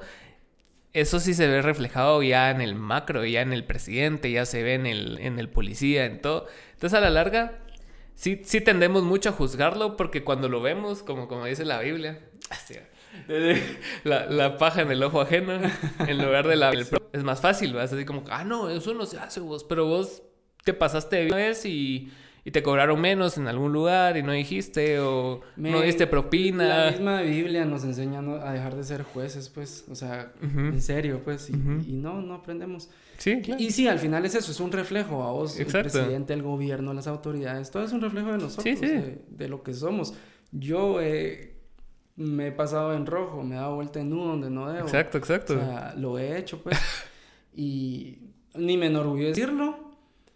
Eh, no lo hago porque en serio me lo evito hacer. Te- Tengo esa lucha interna, ¿sabes? De, de en serio, porque es que yo a la única persona que le puedo ser fiel es a mí mismo, man. Sí. Y si yo sé que voy a hacer algo que no está bien, me, me siento mal. Entonces me cuesta. Eh, Es. ¿verdad? sí, pero también a veces he hecho cosas que digo yo, bueno, tengo que hacer porque la gente tampoco estaría preparada para, para que sea frontalmente honesta. Pero, pero sí es, es bien eh, refle- reflectivo eso de, de cómo están nuestras autoridades, nuestros gobiernos, nuestras decisiones como país, pues. Contame algo, vos vas a votar las próximas elecciones. Pues la última elección creo que fue la primera vez que voté. ¿O no? No, ya había votado en la anterior, entonces soy nuevo en eso todavía. Empecé, Mm, empecé grande, empecé grande. Siempre voto por el que sé que no va a ganar. O sea, es así como solo ejercer mi... Vamos a regalar un votito por ahí. Ajá, sí, ¿no? Ponerte, creo que no me acuerdo por, por, por Villatoro, creo. Sí, Ni sé quién es. Exacto. Y-. Imagínate que en serio lograra algo eso de votar y elegir gente. Es que no, no logra nada. No va a lograr nada. No logra nada. O Entonces es algo que yo creo que ya deberíamos de tener sobre la mesa. Eh, hay cosas que no hay que hacerlas solo porque ah, hay que hacerlo menos peor. ujú. O sea, ese tipo de cosas son las que nos chingan como sociedad. Sí, porque ponete en la segunda vuelta voté, pero no voté por ninguno de los dos. Y, y se voté re- nulo. ajá, va, y se refleja en todo, hasta Ajá. en las creencias. Ah, es Sí. que mejor creo porque por si las moscas, tal vez no, pero tal vez sí va. Sí, hay que, sí que Es ser lo más mismo. definido. Exacto, sí, toma una postura, ¿no? Sí. Pero Yo, de hecho, en la primera vuelta, por alguien que yo creía que iba a ser capaz, o no capaz, pero por lo menos su discurso me llegaba. Y, y lo que decía, que creía, me llegaba. Ah.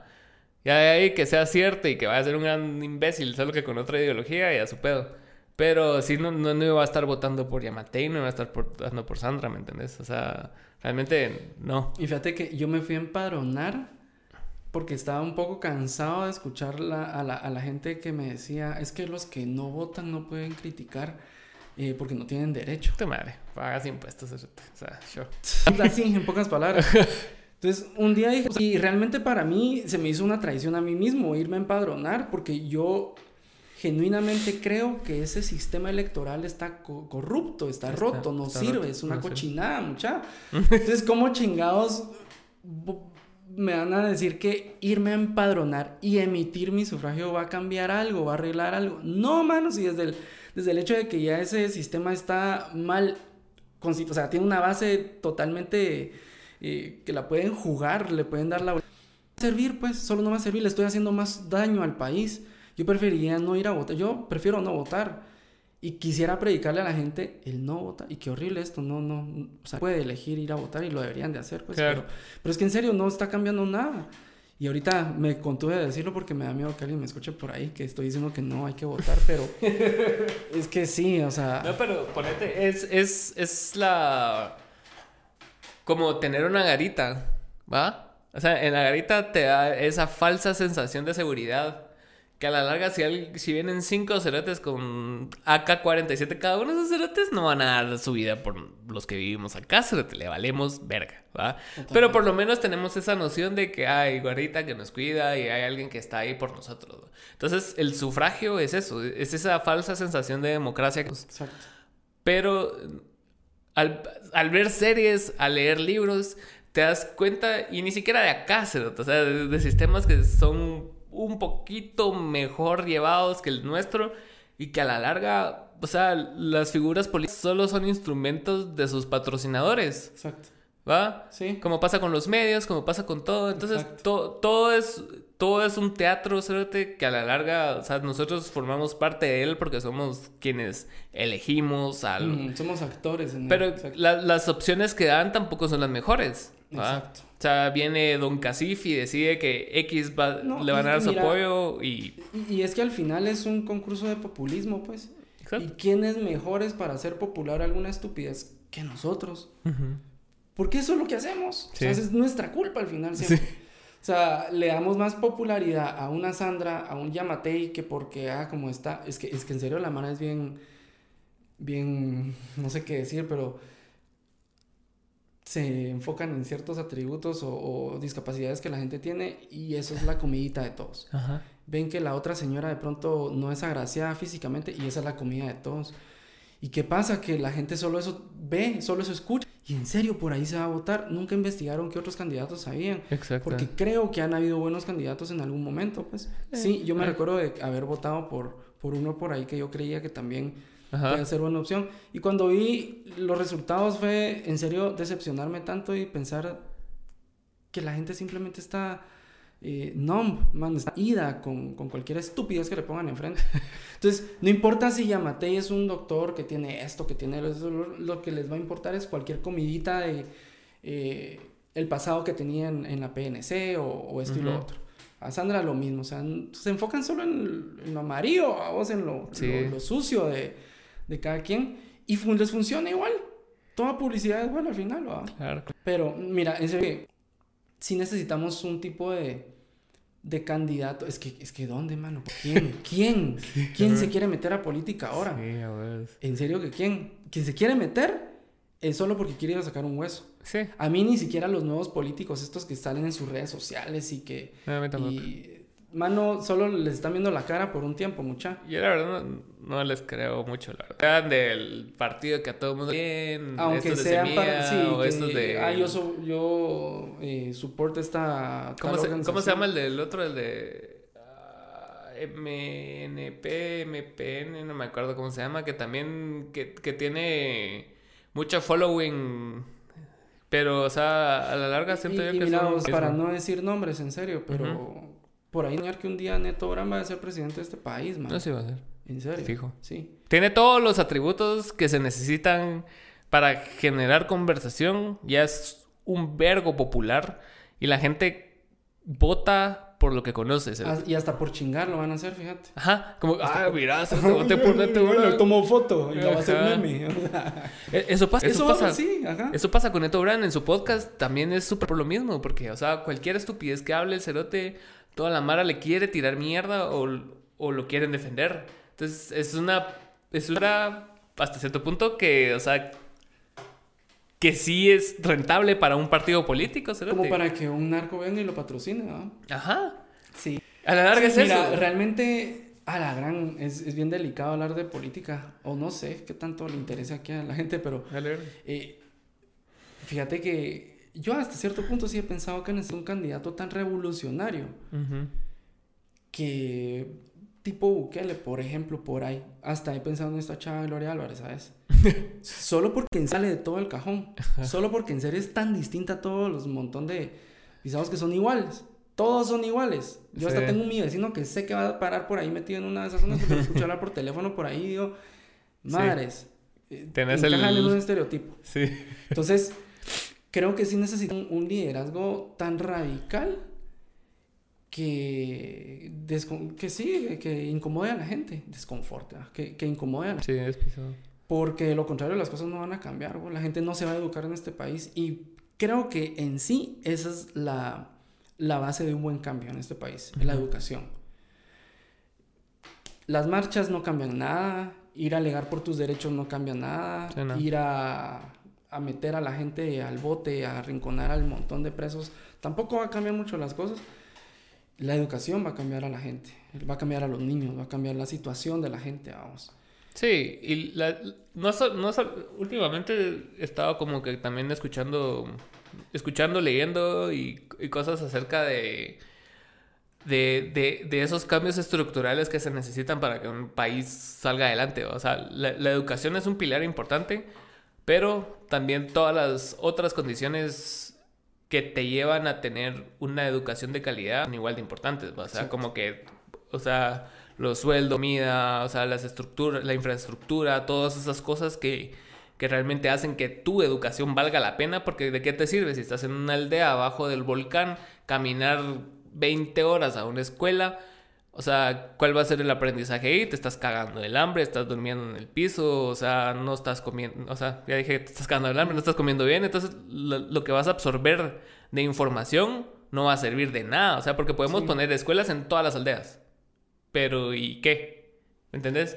¿Quién les va a dar educación? Escuelas van a tener por lo menos lo mínimo para... Porque hay unas que ni tienen pupitres, cerote, ¿va? Pues, no, y, y- Están en blogs. Va, y deja que, que no hayan ni pupitres ni maestros. Ajá. Hay gente que no quiere mandar a sus hijos a estudiar porque Prefieren tienen que ir a trabajar. trabajar, vamos, Ujú. cabal. Entonces, Entonces, sí, es, es un cambio a la gran... Es pisado, porque, o sea... Pero te digo algo, sí se puede, pero se huevean todo el piso. Podrían hacer un montón de programas para educar no Exacto. solo a, a los niños, a los adultos, a eh, ayudar a la gente con viviendas, por ejemplo. O sea, la gente quiere estar o en un partido esto, o en un partido este, o soy socialista, o soy demócrata, o soy aquí, soy allá. Men, no se trata de eso, realmente. No. Se trata de encontrar soluciones de raíz para el bien de la gente y eso involucra un poco de capitalismo, probablemente un poco de, de- de socialismo, un poco de comunismo, qué sé yo. O sea, hay, hay aldeas que por el contrario, de pronto ir a, ir a poner una fábrica a una aldea no va a ser un- una fuente de trabajo para ellos porque no les interesa. Claro. Ellos viven bien, pero sí necesitan viviendas, necesitan una educación por vamos. Ujú. Entonces, creo que siempre hay como un balance que ir haciendo en, en- en- en toda la educación. No solo viene con la educación, sino el estilo de vida. Sí, todo lo que viene la detrás. calidad de vida. A huevos, porque, o sea, vos tuviste un, un- un set de, vamos a llamarlos privilegios, aunque no, aunque, pero tuviste un set de que, que te dieron a vos las condiciones necesarias para, o sea, para aprender cosas. ¿va? Entonces, igual yo, igual todas las personas que nos rodean en nuestro círculo, o la gran mayoría al menos. Entonces, po- por lo menos es esas bases mínimas, ¿va? O sea, para poder tener la capacidad de tener luz en tu casa, tener agua en tu casa, tener comida en la mesa. Men, la gente, la gente en este país se muere de hambre porque no tiene un pedazo de tierra para cultivar su frijol, pues. Exacto. O sea, Ajá. sí, no, ni siquiera eso aprendimos, pues. Y, y eso es lo indignante, Cérate, porque yo hace, no me acuerdo cuándo fue, que fui a, a San Pedro de la Laguna y agarré el camino más mierda que puedes agarrar para ir ahí. Ah, lo acabo de agarrar también. Esa sí. mierda. Y te das, y hay personas ahí, Cérate, que no se viven, Cérate. O sea, yo me quedé impactado, o sea, fue lo más impactante de todo. Me costó un vergo subir esa mierda porque llevaba el sedán este, el, Ah, el la polo. Verga, no sé por qué subí, Cérate, porque estaba todo enlodado, o sea, y pasé tirando verga en primera todo. Y, y ver personas ahí y, y quién vela por ellos. ¿va? O sea, ¿en qué parte del organigrama de... O sea, el, el presidente es el máximo responsable, pero abajo del presidente tiene que haber una estructura donde todas las personas sean responsables de algún pedazo de Guatemala, ¿me entendés? Los diputados. Exacto. Entonces, puta, y, y esas personas no existen para ellos. ¿va? Les vale madres. Ajá. Ahí están todo el montón de cerotal de Ajá. diputados metidos, encerrados en un gran edificio que la gente se, se alarmó porque lo quemaron una vez y te- nada, sí. pero sí, nada más que solo Comer. bajarse el pisto de la gente, pues el pisto que, que todos pagamos, man, o sea, Sí. con nuestro trabajo, nuestro pinche tiempo, en serio, vos, ¿hasta qué punto nuestra sociedad está nublada de la vista y no se da cuenta de, de qué tan mal estamos? Ujú. ¿Qué tan mal estamos? Estamos Pero somos tan egoístas porque no logramos ver más acá de nuestras narices y aquí está el teléfono. Ajá. O sea, y- Esa, o sea, nos está arruinando, en Y- serio. Y, como vos dijiste, o sea, las manifestaciones sí son un derecho y hasta cierto punto, no sé, es por lo menos que es- escuchen algo aunque no les importe ni verga. Pero a la larga, yo siento, por lo menos en las personas que, que conocemos, que tenemos en común o lo que sea, eh, importa más la foto que daste ahí que lo que realmente hiciste. No hiciste nada. O sea, no estás cambiando nada, estás haciendo un vergo de ruidos. O sea, pues hacer unas ideas taleísimas y que las pongas en Twitter y generes un, un, montón de likes. Pero más allá de los likes que generaste, no está haciendo nada. O sea, solo es puro ego, Es como una masturbación constante del ego. Así como que yo. La míreme aquí con mi bandera de guate, estoy en la plaza. ¡Woo! Yeah! Y, Mira, y qué hater, va, pero, o sea. Sí, no, es que es la, la cruda realidad, vos. Lo más probable es que los hijos de nuestros hijos vayan a, probablemente ser una generación un poquito más entendida, esperaría yo, vos, si no es que más pendeja, eh, como para empezar a tomar mejores decisiones. Pero, pero creo que no es el, chiste, o sea, no, no, es lo que conviene realmente. a Entonces, por eso que estamos tan sumergidos en tanta red social, en tanto mundo virtual, man. Y ahora ya, ya salió el meta. Eh, y probablemente esto sea como parte de, de, olvidarte la desembocadura hacia la que va la humanidad, pues. Sí, cabal. Porque en serio que si nos seguimos dejando de los que nos gobiernan, eh, nos vamos a acabar, pues. Sí, y parte... sencillo, nos vamos a, a extinguir solitos, mano. Y, y el problema del status quo, ¿eh? o sea, ha, desembocado en, la creación del metaverso, de, Bitcoin, de, cosas más, que requieren como de más democracia, como que el blockchain y todas esas cosas que están surgiendo. Porque ya la Mara está harta de las estas O sea, es así como que puta, porque le estoy dando mi dinero a un banco de mierda que me cobra 3% de intereses mensuales, que son un vergo de intereses anuales. Y pues te pones a pensar, o sea, o sea, ¿de qué sirve? ¿Me entendés? O sea, y son cosas que nos inventamos nosotros y que a la larga no existen, cerote. O sea, nosotros le hemos dado el valor que tienen. Exacto. Todo está en papel nada más. Y no podemos quitarle ese valor, pero no lo sabemos porque estamos metidos en eso. Porque yo me acuerdo que hubo una narrativa el año pasado con la, pandemia, hace dos años con la pandemia. Puta. Solo tiempo, Alan. ¿Vas a ir al baño? Sí. Ya, me. Puta, está buena. Dinero pela, pues. todo el mundo cree. Ajá. Existe, men. Sí, güey. Eso sí da miedo, mira. Y eso es el. Dicen por ahí en otros libros. Que es la raíz de todos los males, vos. Y, y es que en serio. Sí. Nos ha ido alejando de. De lo más básico del ser humano, vos. Y, sí, vos. Y, y, todas las métricas de, de éxito son con base al dinero. Exacto. O sea, todas las metras de realización es para que vos seas más productivo en la maquinaria en la que estés envuelto, hacerte y, esa maquinaria tiene que producir dinero, si no, no existe, vale. Y ponerte todas esas frases motivacionales, todos esos gurús, todos esos life coaches, todo eso va alrededor de generar más dinero para que vos digas, no, el problema soy yo, no es esta empresa de mierda que me está explotando, sino que yo soy con mi mala actitud el que, el que no está creciendo por mi mala actitud. No es porque es tema que me está explotando, me está sacando la mierda por ponerme la camisola, por complacer a mis jefes, ¿va? La mía extra. Ajá, no, el problema soy yo y mi actitud negativa. Y me lo está diciendo este brother que sabe, ¿va? que me está cobrando un vergo de dinero por ah, darme su material. ¿va? No, y, que no te despidan porque te sentís como que has sido el peor, la peor persona del mundo y que algo malo te pasó y me ensuciaron el historial y... ¿Y con base a qué, hacerte? No importa, hacerte. O sea, no importa. No importa, sí, realmente no importa nada de eso. Y es lo que menos aprendemos. Es lo que menos aprendemos desde pequeños, pues a nosotros, independiente de mente de una empresa o de, de nada, de un gobierno incluso, pues. Sí, a mí, a mí todas esas frases de, de bestsellers y, y de libros así que son para que vos cambies tu vida, pero en función a qué, ¿me entendés? O sea, sí, a huevos hay que aprender el cambio, hay que ir a terapia, hay que hacer cosas, pero todas las frasecitas mierdas, esas de café, a la verga, me emputan, cerote. Cuando, cuando lo miro en stories o cuando lo miro en captions, es así como que no, cerote. O sea, te das cuenta cómo son instrumentos para seguir y, como perdurar el sistema, pues. Exacto. Y al final es eso. Y solo le cambias, solo tiene bonitas que vos dices, sí, a huevos, o sea. Hay, que disfrutar el hoy, va. Y el hoy está en trabajar Yo soy 20 el dueño horas. de mi destino. ¿eh? Ajá, ajá. Esas frasecitas de mierda que a la larga solo alimentan. Y no es para ponerme así todo puta socialista, marxista, ¿va? sino que, o sea, ¿me entendés? Es, es alimentar una maquinaria que solo te quiere explotar y te quiere que desperdicies los mejores años de tu vida trabajando. Entonces, mira, pues como todo a vos tiene dos lados. Sí, O sea, realmente es bueno para gente. Claro. A mí me gusta el capitalismo. sí. Me gusta ganar ficha, a vos pisto, A dinero, todos nos que gusta puedo ganar por- dinero, ajá. Exacto. Y me he acostumbrado a cierto tipo de comodidad, a vos. ya pago. El otro día un, un post justamente de esta gente eh, ahí por el río Cabón, creo yo, Ujú. y un problema con una mina y toda la gente comentando, vamos. Pero dentro de los comentarios, Tan lindos dramas, ¿no? sí, justo comentó un, un, un amigo por ahí y decía algo así como, pero ¿y, qué, qué les, o sea, ¿qué, qué quieren ellos ahora? Pues no solo les están llevando progreso, les dice, o sea, les están llevando progreso, que mírenos ahí acarreando agua con tinajos en la cabeza, ¿cómo va a ser eso vida? Que no sé qué.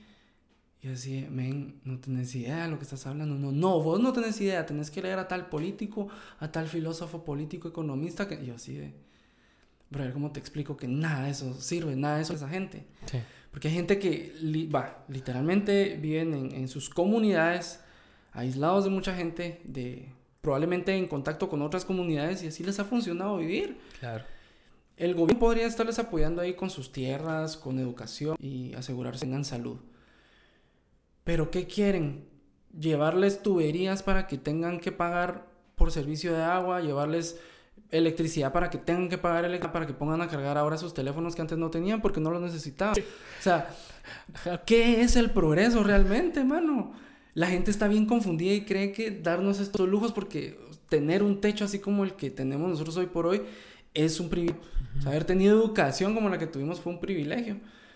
Pero mm, si no, estamos bien desubicados en lo que realmente es beneficioso para el ser humano. Sí.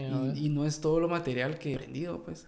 Sí, Ya, ya en hippie de la, del podcast, pero, Sí, pero, pero en serio vos mira que eh, el poder soltar las cosas, soltarle el valor a las cosas, las cosas, mano. O sea, yo logré aprender en una lección bien dura por ahí respecto al dinero. Eh, y me di cuenta que ni siquiera el dinero valía tanto como para yo perder una relación con una persona que, que yo quiero mucho, pues que valoro demasiado. Y me costó un montón porque es pisto, vamos. Pero lo, lo logré soltar. Y con eso se fueron soltando un montón de otras cosas. Por ejemplo, mi carro, vamos. Ajá. Cosa que me importa tampoco hoy en la vida, vamos. O sea, el carro. O sea, que que me traiga lo que necesito y por eso lo trato de mantener bien. Pero la marca, eh, cómo se mire, si les gusta o no, si me va o no me va el carro, si... O sea, Nel es lo que a mí me sirva, pues. Estás viendo la función que tiene en tu Exacto. vida para ayudarte a vos, no para vos ayudarte con él. ¿ah? Entonces, ponele, me ha pasado que de repente me han dado golpes por ahí. Y así como de... ¿Qué? O sea, vale más el tiempo perdido en ciertas cosas, en serio. Sí, cabrón. Eh, hay gente que arriesga su vida por un teléfono, vamos. Por un teléfono, mano. Sí, a ver. Me cae mal pensar en eso. a mí me han asaltado tantas veces, men. No tenés idea cuántas veces. Yo soy de los que no, no da el teléfono, pero no por apego al teléfono, sino que porque tu madre, cerote. Pero casi nunca me han asaltado con arma. La única vez que me asaltaron con arma, ah, huevos. Porque cerote fue así como que caminando de la cuadra, se metió el arma y a verte cerote. Sí.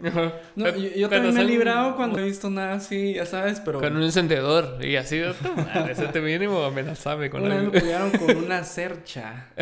con una cercha aquí en el cuello. Me estaba lustrando los zapatos. Así en la calle, va. Y de repente solo haciendo aquí. Dame todo lo que cargabas. Que no sé, y así como, madre, me empezó a sacar todo el- toda la ficha. Estaba chavo. Solo tenía dinero. Se lo di. Cuando se fue yo logré bajar el cuello y volteé a ver, era una gran cercha, mano, así. Ah. Pero, pero sí, no, no, no. Y, y mira vos, hasta esta gente es producto de, del problema que tenemos como sociedad, pues. Sí, a vos. O sea, sí, ellos son culpables de muchas cosas, pero ¿qué tanto los podemos culpar si realmente nacieron en un sistema bien cagado? Cagote. Sí, Está todo está corrupto, te hecho verga. Y el piso. Exacto. Y el, no, sé, no sé si vi un video. No sé dónde era, cerote. Pero estaban hablando de que, de que Batman también era el problema de Ciudad Gótica. Que en lugar de resolver los problemas estructurales, usted te está dando verga con la Mara. siendo millonario, se está resolviendo, cerote. O sea, solo Solo desembocando toda su vida. Sí. reventando el hocico a la Mara y. ¿Por qué va a ser? Mejor da más trabajo, ¿va? Ah, Así. la gran- Sí, Acá- total, totalmente. Y resolver los issues de raíz en lugar de O darte sea, verga. mano, sí, con una cantidad de dinero exacta se pueden resolver los problemas de, de hambre de la gente, pues. Sí.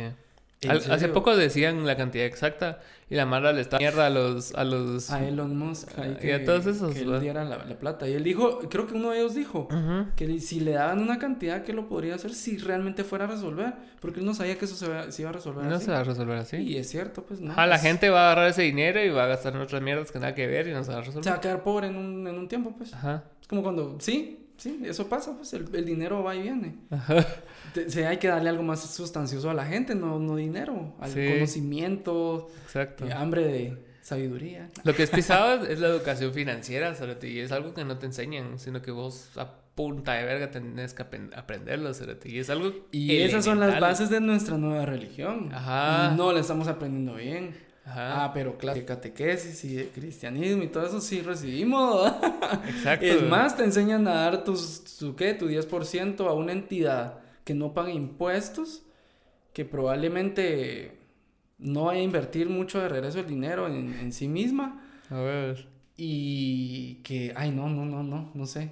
si es pisado. Sí, sí, sí, educación financiera tan esencial. Sí, porque ponete, ah, vengo yo y te doy a vos 30 mil pesos y vos no tenés educación financiera, ¿qué? Te los gastas. En muladas, o sea, vas a Mac todos los días. si vas a comer carne asada a algún lado, te compras. Sí, yo, yo me pongo a pensar ¿qué, qué pasaría si yo recibiera una cantidad así exuberante de pisto. Ajá. Ponete, hijo de mamá pega y cada uno recibe un millón de dólares. Lo invierto. Lo primero que hago es comprar propiedades. Y ahí está, eso. Pero vos sos como el administrador del grupo, ¿no? O sea, sí, yo soy o el sea, administrador de la ajá, sí. a huevos. Bueno, pero es que yo soy perito contador de, Sí, también. de- del colegio, vamos, sí. Esa profesión. Pero mira, me sirvió. Fijo. me sirvió porque salí a trabajar, encontré trabajo. Y, y sí, entendí como el valor de, de cuidar el dinero, vamos, como irlo gastando poco a poco, pero Sí. gastarlo también, vamos. sí. No acapararlo. No, men, es que se acaba. Todo se acaba. Sí, se te sí, puede sí. acabar antes que el dinero, pues. Eso sí. Sí, ponete, eh, mi abuelo era una persona así, que, o sea, era aferrada al dinero y le costaba un vergo. O sea, cuando él tenía un gesto con vos de ese tipo, era como decías, puta. Mira, mijo, Sí. te doy 100 pesos. Y yo que, ah, verga, puta, gracias, bro. Porque fue así como bastante importante eso, cerote. Sí, puede que pase que algún día recibamos un millón de dólares, mira vos. Puede que pase. Es que yo, yo siento que nadie está lejos de eso. O sea, más estás como que tirándole como tantos dardos al tablero. O sea, es- Hay que comprar tickets de lotería. Ajá, Hay que ajá. comprar ahí los cachitos, o sea. sí, cerote. En serio, sí, la, la gente se quiere ganar la lotería, pero no van a comprar los cachitos. Ajá. Somos bien ridículos. Como seres humanos nos quedamos pensando en nuestros problemas y todo lo pensamos y lo pensamos y nunca hicimos nada. Sí, sí. Ah, es que darle tiempo a eso. Pajas, man. Hacelo, bro. Hay que hacer las cosas. Ajá. Simplemente actuar. El cerebro es un músculo y Ajá. lo tenés que entrenar, así como entrenas en el gimnasio y todo lo que querrás. Hay que entrenar el cerebro a actuar de esa pensar de esta forma y, y así es como uno cambia su vida. Y las, sí, hace poco escuché eso, cabal, de que las ideas están sobrevaloradas, porque muchas veces no escribimos un libro, no, no, no terminamos una rola por el miedo a pensar de que la idea iba a ser lo máximo que tenemos y las ideas siempre surgen, cerote. O sea, el cerebro siempre está, es lo que hace. Exacto. Entonces vos, vos ponete hace 10 años dijiste, el Quack es el disco de mi vida, cerote. Y va, y tal vez en ese momento sí lo fue, pero no quiere decir que después de que sacaste ese disco no iban a salir mejores rolas, más exitosas. Diferentes, pero o sea, siempre va y siempre va y siempre creas nuevas cosas, hacerte. Hablemos de, de, la autoestima del músico. Fíjate que a el, mí hoy por El hoy- ego es importante, siento. El ego, sí, Sí. Es bien importante. De decir, esta mierda es mi rola y qué putas, ¿va? o sea. A mí me cuesta, me cuesta. Fíjate que, y voy a pedir disculpas aquí, porque un mi brother, uno de mis mejores amigos, justo me dijo el otro día, mira, es que para mí Keep On es mi rola favorita, me dice de la banda. Y yo, ¿qué? Le? Es mi rola favorita, en serio que yo la tuve como primer lugar en mi, en mi, en mi Spotify. Y esto yo, no hombre, mano, le, o sea, hay otras rolas buenas, le. Mano, ¿por qué haber dicho gracias nada más? Sí. Gracias, men, por haber dicho eso. Fue tan. Y yo, y yo, o sea. En serio, me, me, me cuesta todavía manejar cumplidos de la Mara, ¿sabes? Porque hay veces que. Y sé de dónde viene esto también. Fíjate, hubo un suceso en mi vida de músico que, que afectó por ahí ciertas cosas. Me doy cuenta que, que en serio nos ha costado. A Charlie lo meto en esta jugada también porque yo lo conozco muy bien y sé que nos cuesta mucho esa parte de recibir cumplidos de la gente o que te digan es que vos sos aquí, que yo aprendí a tocar batería, vos y que... Ay, mano. ¿Qué tal, eh? Sí, ah, es bien chilero. Pero imagínate, me venís a decir vos mi rola favorita. Ay, no, hombre, vos te digo yo, mano. que- o Sí, sea, vamos, en lugar de decir, se nota gracias y puta, qué bueno que sí, escuchas mi música. sí. Entonces he cometido tal error de que ahí sí que por tratar de mantener el equilibrio, a vos uno se viene para abajo y deja que, que le Sí, pisoteen a uno. Tanto que luego venís y no te crees cuando te hacen un bonito comentario, a vos. Sí, claro. Creo que eso fue lo que me pasó a mí en mi vida musical por ahí, hubo una etapa por ahí medio oscura. Que luego yo resulté diciendo, no, pues que yo tal vez no, no, en serio que no, pues no soy buen músico, no soy buen batero, no soy nada, o sea, sí. grueso, sí. Pero, pero sí, eh, Y yo tal vez lo que, lo que me ayuda en ese sentido es como, es como la ignorancia, ¿va? De, no la ignorancia de que no, no reconocer a alguien que, que yo diga que es cabrón, pero saber las cualidades que yo tengo también, ¿va? porque muchas veces he visto en, en otras personas así como que a la verga, es que puta, es que ese cerote es bien cabrón para tocar guitarra, pero ¿sabe? ¿Y qué cerote? O sea, mano, Ajá. hay millones. hay un niño de mejores 6 que años que va a ser mejor que yo, Exacto, ¿y qué? totalmente. Ajá, ¿y qué? Sí. Pero ese pisado no puede escribir esta rola como yo la hice, o tocar la guitarra como yo la toco, o tocar la batería como yo la toco. O sea, Y es que yo siento que es donde el músico se pierde un poco porque de pronto... en la o sea, comparación. Ajá. Y en qué momento estás haciendo las cosas para, para los demás y no para vos. Ujú. Que al final eso es como uno empieza, pues, o sea, estás con tu guitarra, vos solito para vos mismo, escuchándote, cagarla, haciendo, creando. Cabal. y, y qué bonito ese proceso. Eso es lo que lo enamora a uno como músico de música. Sí. No lo que los demás te dicen, porque probablemente los comentarios que te decían eran feos. Sí, a ver.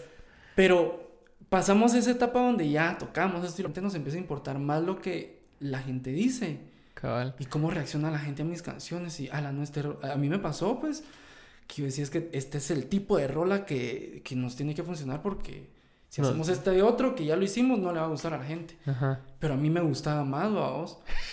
Entonces, ala, bien complicado, men, porque. Ese balance es bien pisado. Sí, o sea, y estar en una banda conviviendo con otros egos y otras personalidades. y otras formas de ver lo que están haciendo, porque todo ven igual. Exacto. Entonces, ponerle algo que sí es bien bonito que, que le doy gracias a la vida tener es que con Charlie coincidimos mucho en nuestra forma de ser, de Mm. actuar, de sentir, de percibir las cosas.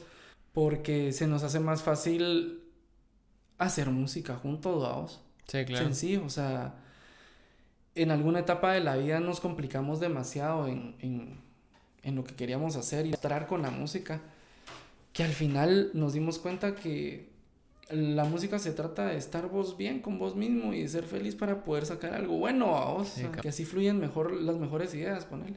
Sí. También de tus peores sentimientos, pues, pero... Ah, es todo un rollo, vos, es, es todo un rollo, en serio, y... Es que yo siento que much- muchas veces caemos en el. Como en ese que dirán, va. O sea, que en el complacer. Y en el complacer está el problema. Deja de ser honesto y. Y se nota cuando no es honesto. Exacto. Más en la música. Sí, totalmente. Y no sabes por qué se nota, pero se nota. Vos Sí. lo ves en tus artistas favoritos. Cuando tratan de sacar algo, vos decís, ah, ese cerote. O sea, algo no está es bien. difícil de explicarlo, pero sabes cuando algo es pretencioso. Ajá, ajá. Al- algo está bien y es así como que, ah, puta, está pasando. Y también el error de muchos que he visto y yo también me, me costó desapegarme un, poco de eso. Es como que la opinión de otros músicos de tu música. ¿Va? Yo tengo así como los go-tos de quien sí me importa su opinión acerca de la música y los demás me valen vergas, se te va. O sea, aunque sea así el tecladista más virtuoso, yo me vale vergas, o sea, ¿me entiendes? O sea, imagínate cuando viene de, tu misma banda, actitudes. Sí, sí, bien jodido. Es bien, bien jodido porque... He oído de historia, dos. Ah, sí, pues fíjate que está bien exigirse uno a uno mismo. Sí. Pero en qué momento regreso a la misma, es que todo tiene que ver con todos, pero en qué momento yo me siento juez y juzgar a, mi guitarrista, por ejemplo, o juzgar a mi cantante, o juzgar esto y lo otro, de, de que no me gusta cómo estás tocando el bajo, ponerle a vos. Eh, no, y es lo que le da personalidad a la banda, ¿sabes? Exacto. Y, y, fíjate que lo descubrimos con Charlie, justo una de esas noches platicando, después de varios sucesos. Eh, con el mismo personaje. donde donde le, le, decía a Charlie, mírame, realmente cuando la, la, banda empezó funcionó tan bien porque nos valía madres todo. Y era esa inocencia de que puta... No estábamos haciendo las cosas bien, pero valía madres. Teníamos la cara llena de fe, hacer las cosas como las hacíamos. Y, eso funcionaba. Ah, pero no, llegó un momento donde teníamos que agarrar la, la madurez del caso, que esto y lo otro, y que no lo tuvimos que haber hecho, no. no. Y, y, entonces decimos simplemente no hacer las cosas por satisfacer a nadie, nosotros mismos. Porque realmente cuando, y es lo que te hablaba, te quería hablar del amor, cuando uno hace algo de una necesidad, no necesitas demostrarle a la gente. Sí, claro el, el, amor verdadero es lo que uno tiene, o sea, lo, lo, más honesto que vos tenés lo, es lo único que puedes dar. Pero si te preocupas en otras cosas que no sos vos mismo, lo que vas a dar es algo pretencioso, algo que pretende simplemente gustar a los demás. Sí. Entonces sí, sí se siente a vos y tiene que ver, y más con, con el artista, tiene que ver mucho con, con esa parte como espal, no sé, a vos, que, que, que conlleva todo. Sí, a Como cuando sentís que una banda toma una ruta segura. Y no sé, pasa cuando los artistas ya son súper establecidos y es así como que ya se quedaron en su formulita, ¿va? Pero hay artistas súper establecidos que sí toman riesgos y vos decís, puta, ¿qué tal era? Si se puede, o sea, como que les vale verga. Sí. Y ellos son ellos y siempre van a ser ellos, Exacto. Sí, totalmente. Y, es algo que yo caí en la realización, ponete cuando decidimos como que cambiar de, de del género que traíamos a, a, esto nuevo que tenemos, o sea, yo hablándolo con Charlie, con, con los demás Mara, es así como que, o sea, no importa lo que hagamos, siempre vamos a ser nosotros. ¿va? Y ahí me cayó el 20, se, o sea, ponerte como Mara, como gorilas, como, quien puta sea, que a vos te guste, esa Mara, vos vas a escuchar un disco nuevo y te va a llegar porque son ellos, son, es su forma de interpretar la música, ¿va? Y yo, mi forma de interpretar la música va a ser bien diferente, aunque yo quiera, aunque yo quiera ser como Bad Bunny, nunca lo voy a hacer. Soy una persona distinta. Y aunque haya fórmulas, aunque haya sonidos, aunque haya cosas similares, o sea, siempre la visión que vos vas a dar a, de, de, lo que estás tocando va a ser, te va.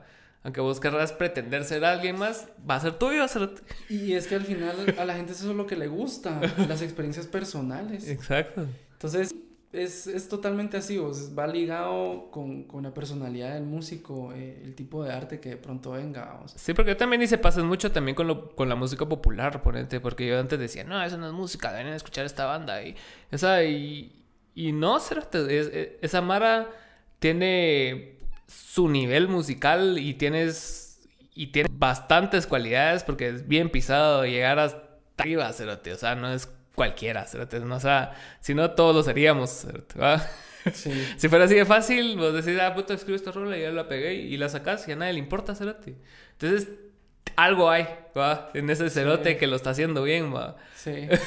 Definitivamente vos sí es bien importante mantenerse fiel a uno mismo. Exacto. En todo aspecto de la vida. Exacto, exacto. No perder el piso, o sea, ponerte porque van a haber épocas donde tu rola va a pegar un vergo y toda la mara te va a reconocer y te va a dar shares y toda la mierda. Van a haber otras épocas que le vas a pelar la verga a todo el mundo. ¿Va? Sí, la verdad es que sí. Y, como, y, como vos dijiste ahorita, y aparte de, de, esa situación difícil que pasaron, como lo que sea, o sea, fue necesaria, hacerte, porque se dieron cuenta que lo que hacían como inocentes era talea, ¿va? Sí. Ajá. Sí, al final. Bueno, yo creo que de todo se aprende a vos, pero, fijo. pero realmente el, permitirse uno ser con lo que estás haciendo, que es música, a vos, es como lo más importante. Sí, a vos. Eh, a mí sí me pasó que hay rolas que, que, hicimos por ahí que no me gustaban, vamos, y no me llegaban, y, y yo sentía cabal como que eso no es como, lo sentía como algo que quería demostrar, vamos, algo así como muy, muy chilero, de chilero, ¿va? como, o sea, no es que no nos fuera algo chilero a nosotros, pero nos va lo sencillo, ¿me explico? Ujú. O sea, no complicarnos, pues. Sí. Eso resultaba siendo mucho más digerible para la gente. Que venir y tratar de hacer cadencia, una tensión musical aquí, que allá, que esto y lo otro, y tratar como tanto de, de mostrar nuestra, nuestra técnica musical. Tu batería en Gibson, cérate. O sea, ahí está. Digo, pan, pan, pan, pan. y cómo me ha costado. Y no necesitaba más. No, pues, pero. Ajá. Y como me, me costó. Y no, no es que haya llegado a un punto donde soy Sí. a la puchis, soy baterista. Pero. Muchas cosas. O sea, primero que venga tu vocalista y pues yo quiero que la batería vaya como. Tum, ca, tum, ca. Y que ni, ni te lo sepa explicar bien y uno se queda así como. Tu madre. Este, ¿qué, qué está hablando? que venga tu guitarrista y te diga, mira, es que hacerla así. Ir cediendo esas como cuesta. Es pisado. Cuesta un montón. Hasta que te vas dando cuenta que en realidad así funciona la cosa. Es una sinergia, vamos, y todo funciona para la rola. Ajá. No para mí, va. Ajá. O sea, ¿qué le funciona a la rola? Ajá. No van a ser mis rolls, mis fills, mis... O sea, Y que los puedes hacer en vivo igual. exacto. Ajá. Entonces, ¿qué necesita la rola? va? Va- Vayamos despejando. Y Charlie tiene en la cabeza una visión de, de la batería así, así, así. Me la pasa y lo más probable es de que yo también la tenga en la cabeza. Ajá. Entonces, e- eso es lo bonito a vos, que cuando bajas a un nivel sencillo creo que vas a coincidir más con los demás, ¿va? Sí, es sencillo, sencillo. Cuando uno la quiere complicar, complicas al otro. Es- Sí, es, es una, una visión bien espacial de todo. Y, y yo siento que es difícil tener en, en la mente como el, el endgame de la rola, ¿va? porque siempre, siempre hay, un- hay alguien que tiene la visión. ¿va? O sea, independientemente de que todos cumplan su rola dentro de la rola, y cuando pasa es súper talea, cuando todo, sin decírselo a la Mara lo entiendes, eso es lo más talea, cuando Sí. vos enseñas y te va montando y nadie está encima del otro, cerote. porque así nos pasaba al inicio a nosotros por lo menos, que puta, que todos estábamos haciendo algo toda la rola, cerote. y esa mierda no es funcional, cerote. o sea, hay veces que tienes que hacer show, ¿va? Sí. O tocar una nota, ¿va? es así, como, ¡pum! y ahí estuvo. Y ese fue tu Cabal. aporte a toda la rola y fue a huevo. Sí. Y, y esa visión espacial es como que lo que desarrollas con el tiempo de estudio, tiempo de ensayo, con decir así como que a huevos, puta. Y sí, a veces puedes hacer cadencias y tensiones y, y si la rola lo necesita, va a funcionar. Pero si es por pura pretensión de, ah, la verga, metámosle ocho notas más. Y yo digo, tu madre, tiene tres y funciona, porque le vas a meter más? va? Sí, total. Pero qué grueso como todas las áreas de la vida se mezclan con todas. ¿no? Eso es talega, cerote. Sí. Y poder verlo es lo más talega, cerote. Sí, Ah. sí, mano. Sí, mira que mi vida se vio relacionada con mi vida sentimental en algún punto, se vio nada con mi vida, o sea, con, con mi yo mismo, pues, como yo me alejaba de mí mismo, se reflejaba en cómo yo me alejaba de muchas situaciones en mi vida. Va de la mano, vamos. Sí, Pues una cosa afecta a todo. Y, y sí, en la música es como bien desnudo, está a flor de piel todo eso. Sí, cabal. Porque por alguna razón está a flor de piel todo ahí, vamos. No sé, no sé qué pasa. Bueno, tengo una mi teoría por ahí de por qué es tan personal la música y por qué es, te, te vibra tanto, pues que en serio Sí. que te, te hace vibrar tanto, te puede hacer llorar, te puede hacer reír. Sí. Eh, tiene tanto poder, es tan peligrosa, men. sí, fíjate que. Y, y te pongo el mejor ejemplo: el servicio de una iglesia evangélica, por ejemplo, Ujú. eh, que yo tocaba en una iglesia y primero la alabanza y todo el chungachung y bien alegre y todo el rollo y la mara bien emocionada y de repente pasamos al, al pedazo así como tranquilo y todo y todo bajaba y la mara bien tocada y como aquello bien, bien a flor de piel. Porque es un momento bien justamente como... Como solemne. Ajá. Y, y te entra consigo mismo en, en un montón de rollo. Y llorando y que esto, esto y lo otro. Justo después de eso lo ofrenda, vamos. O sea, yo miraba como algunos predicadores manipulaban justo esa, es- esa- esos segmentos de la música como para pasar de, del chonguengue a lo solemne y en medio de lo solemne. Ahorita, que usted siente el- su ofrenda, man. O sea, qué peligroso, man. Cabrones. En serio, qué feo. Entonces, eh, sí, la, la música es bien, es bien delicada. Y, y uno tiene mucho poder con esto, Sí. definitivamente. ¿Tener la obligación de hacerlo bien o hacerlo mal? Ninguna. Sí. ¿Tenés la obligación de ser o no buena persona? Tampoco. Mucha, mucha de la mejor música ha sido hecha por las peores basuras de personas que, que han existido en esta tierra. Y ahí está, que ni lo sabíamos. Incluso con los actores, es así como que, o sea, tienes que ser bueno, cerote. Todo en la historia tiene involucramiento de las peores personas que existen, hasta la Biblia, pues. Sí, cabal. Tiene involucrada cantidad de gente, el rey David, man, gente todavía le canta coros al rey David. Y no, sé, no, no, no han investigado en serio le- o, o leído realmente solo la historia de Babos. O sea, en todos lados hay, hay malos actores. Sí, y, y así es la vida, Babos, pero... Bueno, ahora estamos en la época de la censura, entonces los podemos censurar. Cancelemos al Rey David. Hashtag Rey David is over. Party. Pero bueno, muchas gracias por venir. Una Sí, Alan, hombre, que... plática amena. Y me, y me llega últimamente el, el formato que he estado tomando yo, que no ha sido tan, tan de entrevista. Y me llega a toparme con Mar así profunda. Que le encanta hablar, ¿no? No, que te gusta hablar y porque es un podcast, solo te venís a hablar, ¿va? o sea, no, Sí, es- ¿va? no, no venís a, a, a contestar preguntas, ¿va? sino que Sí. venís a proponer conversación. Mira, yo realmente creo que muchas cosas que como humano hacemos probablemente no vayan a resonar de aquí a, a mucho tiempo. Sí, ¿no? Va- un par de años tal. Sí. Pero qué bueno que tenemos oportunidad todavía de dejar plasmadas cosas, ya sabes, como... Sí, está lea. Sí, este tipo de cosas con todo el mundo. Entonces, si alguien quiere tener por ahí un comentario así tirando hate, pues... Solo Bienvenido. van, a, solo van a recibir amor de mí, o sea, lo lamento. Bueno, anda por venir. Gracias por ver y nos vemos.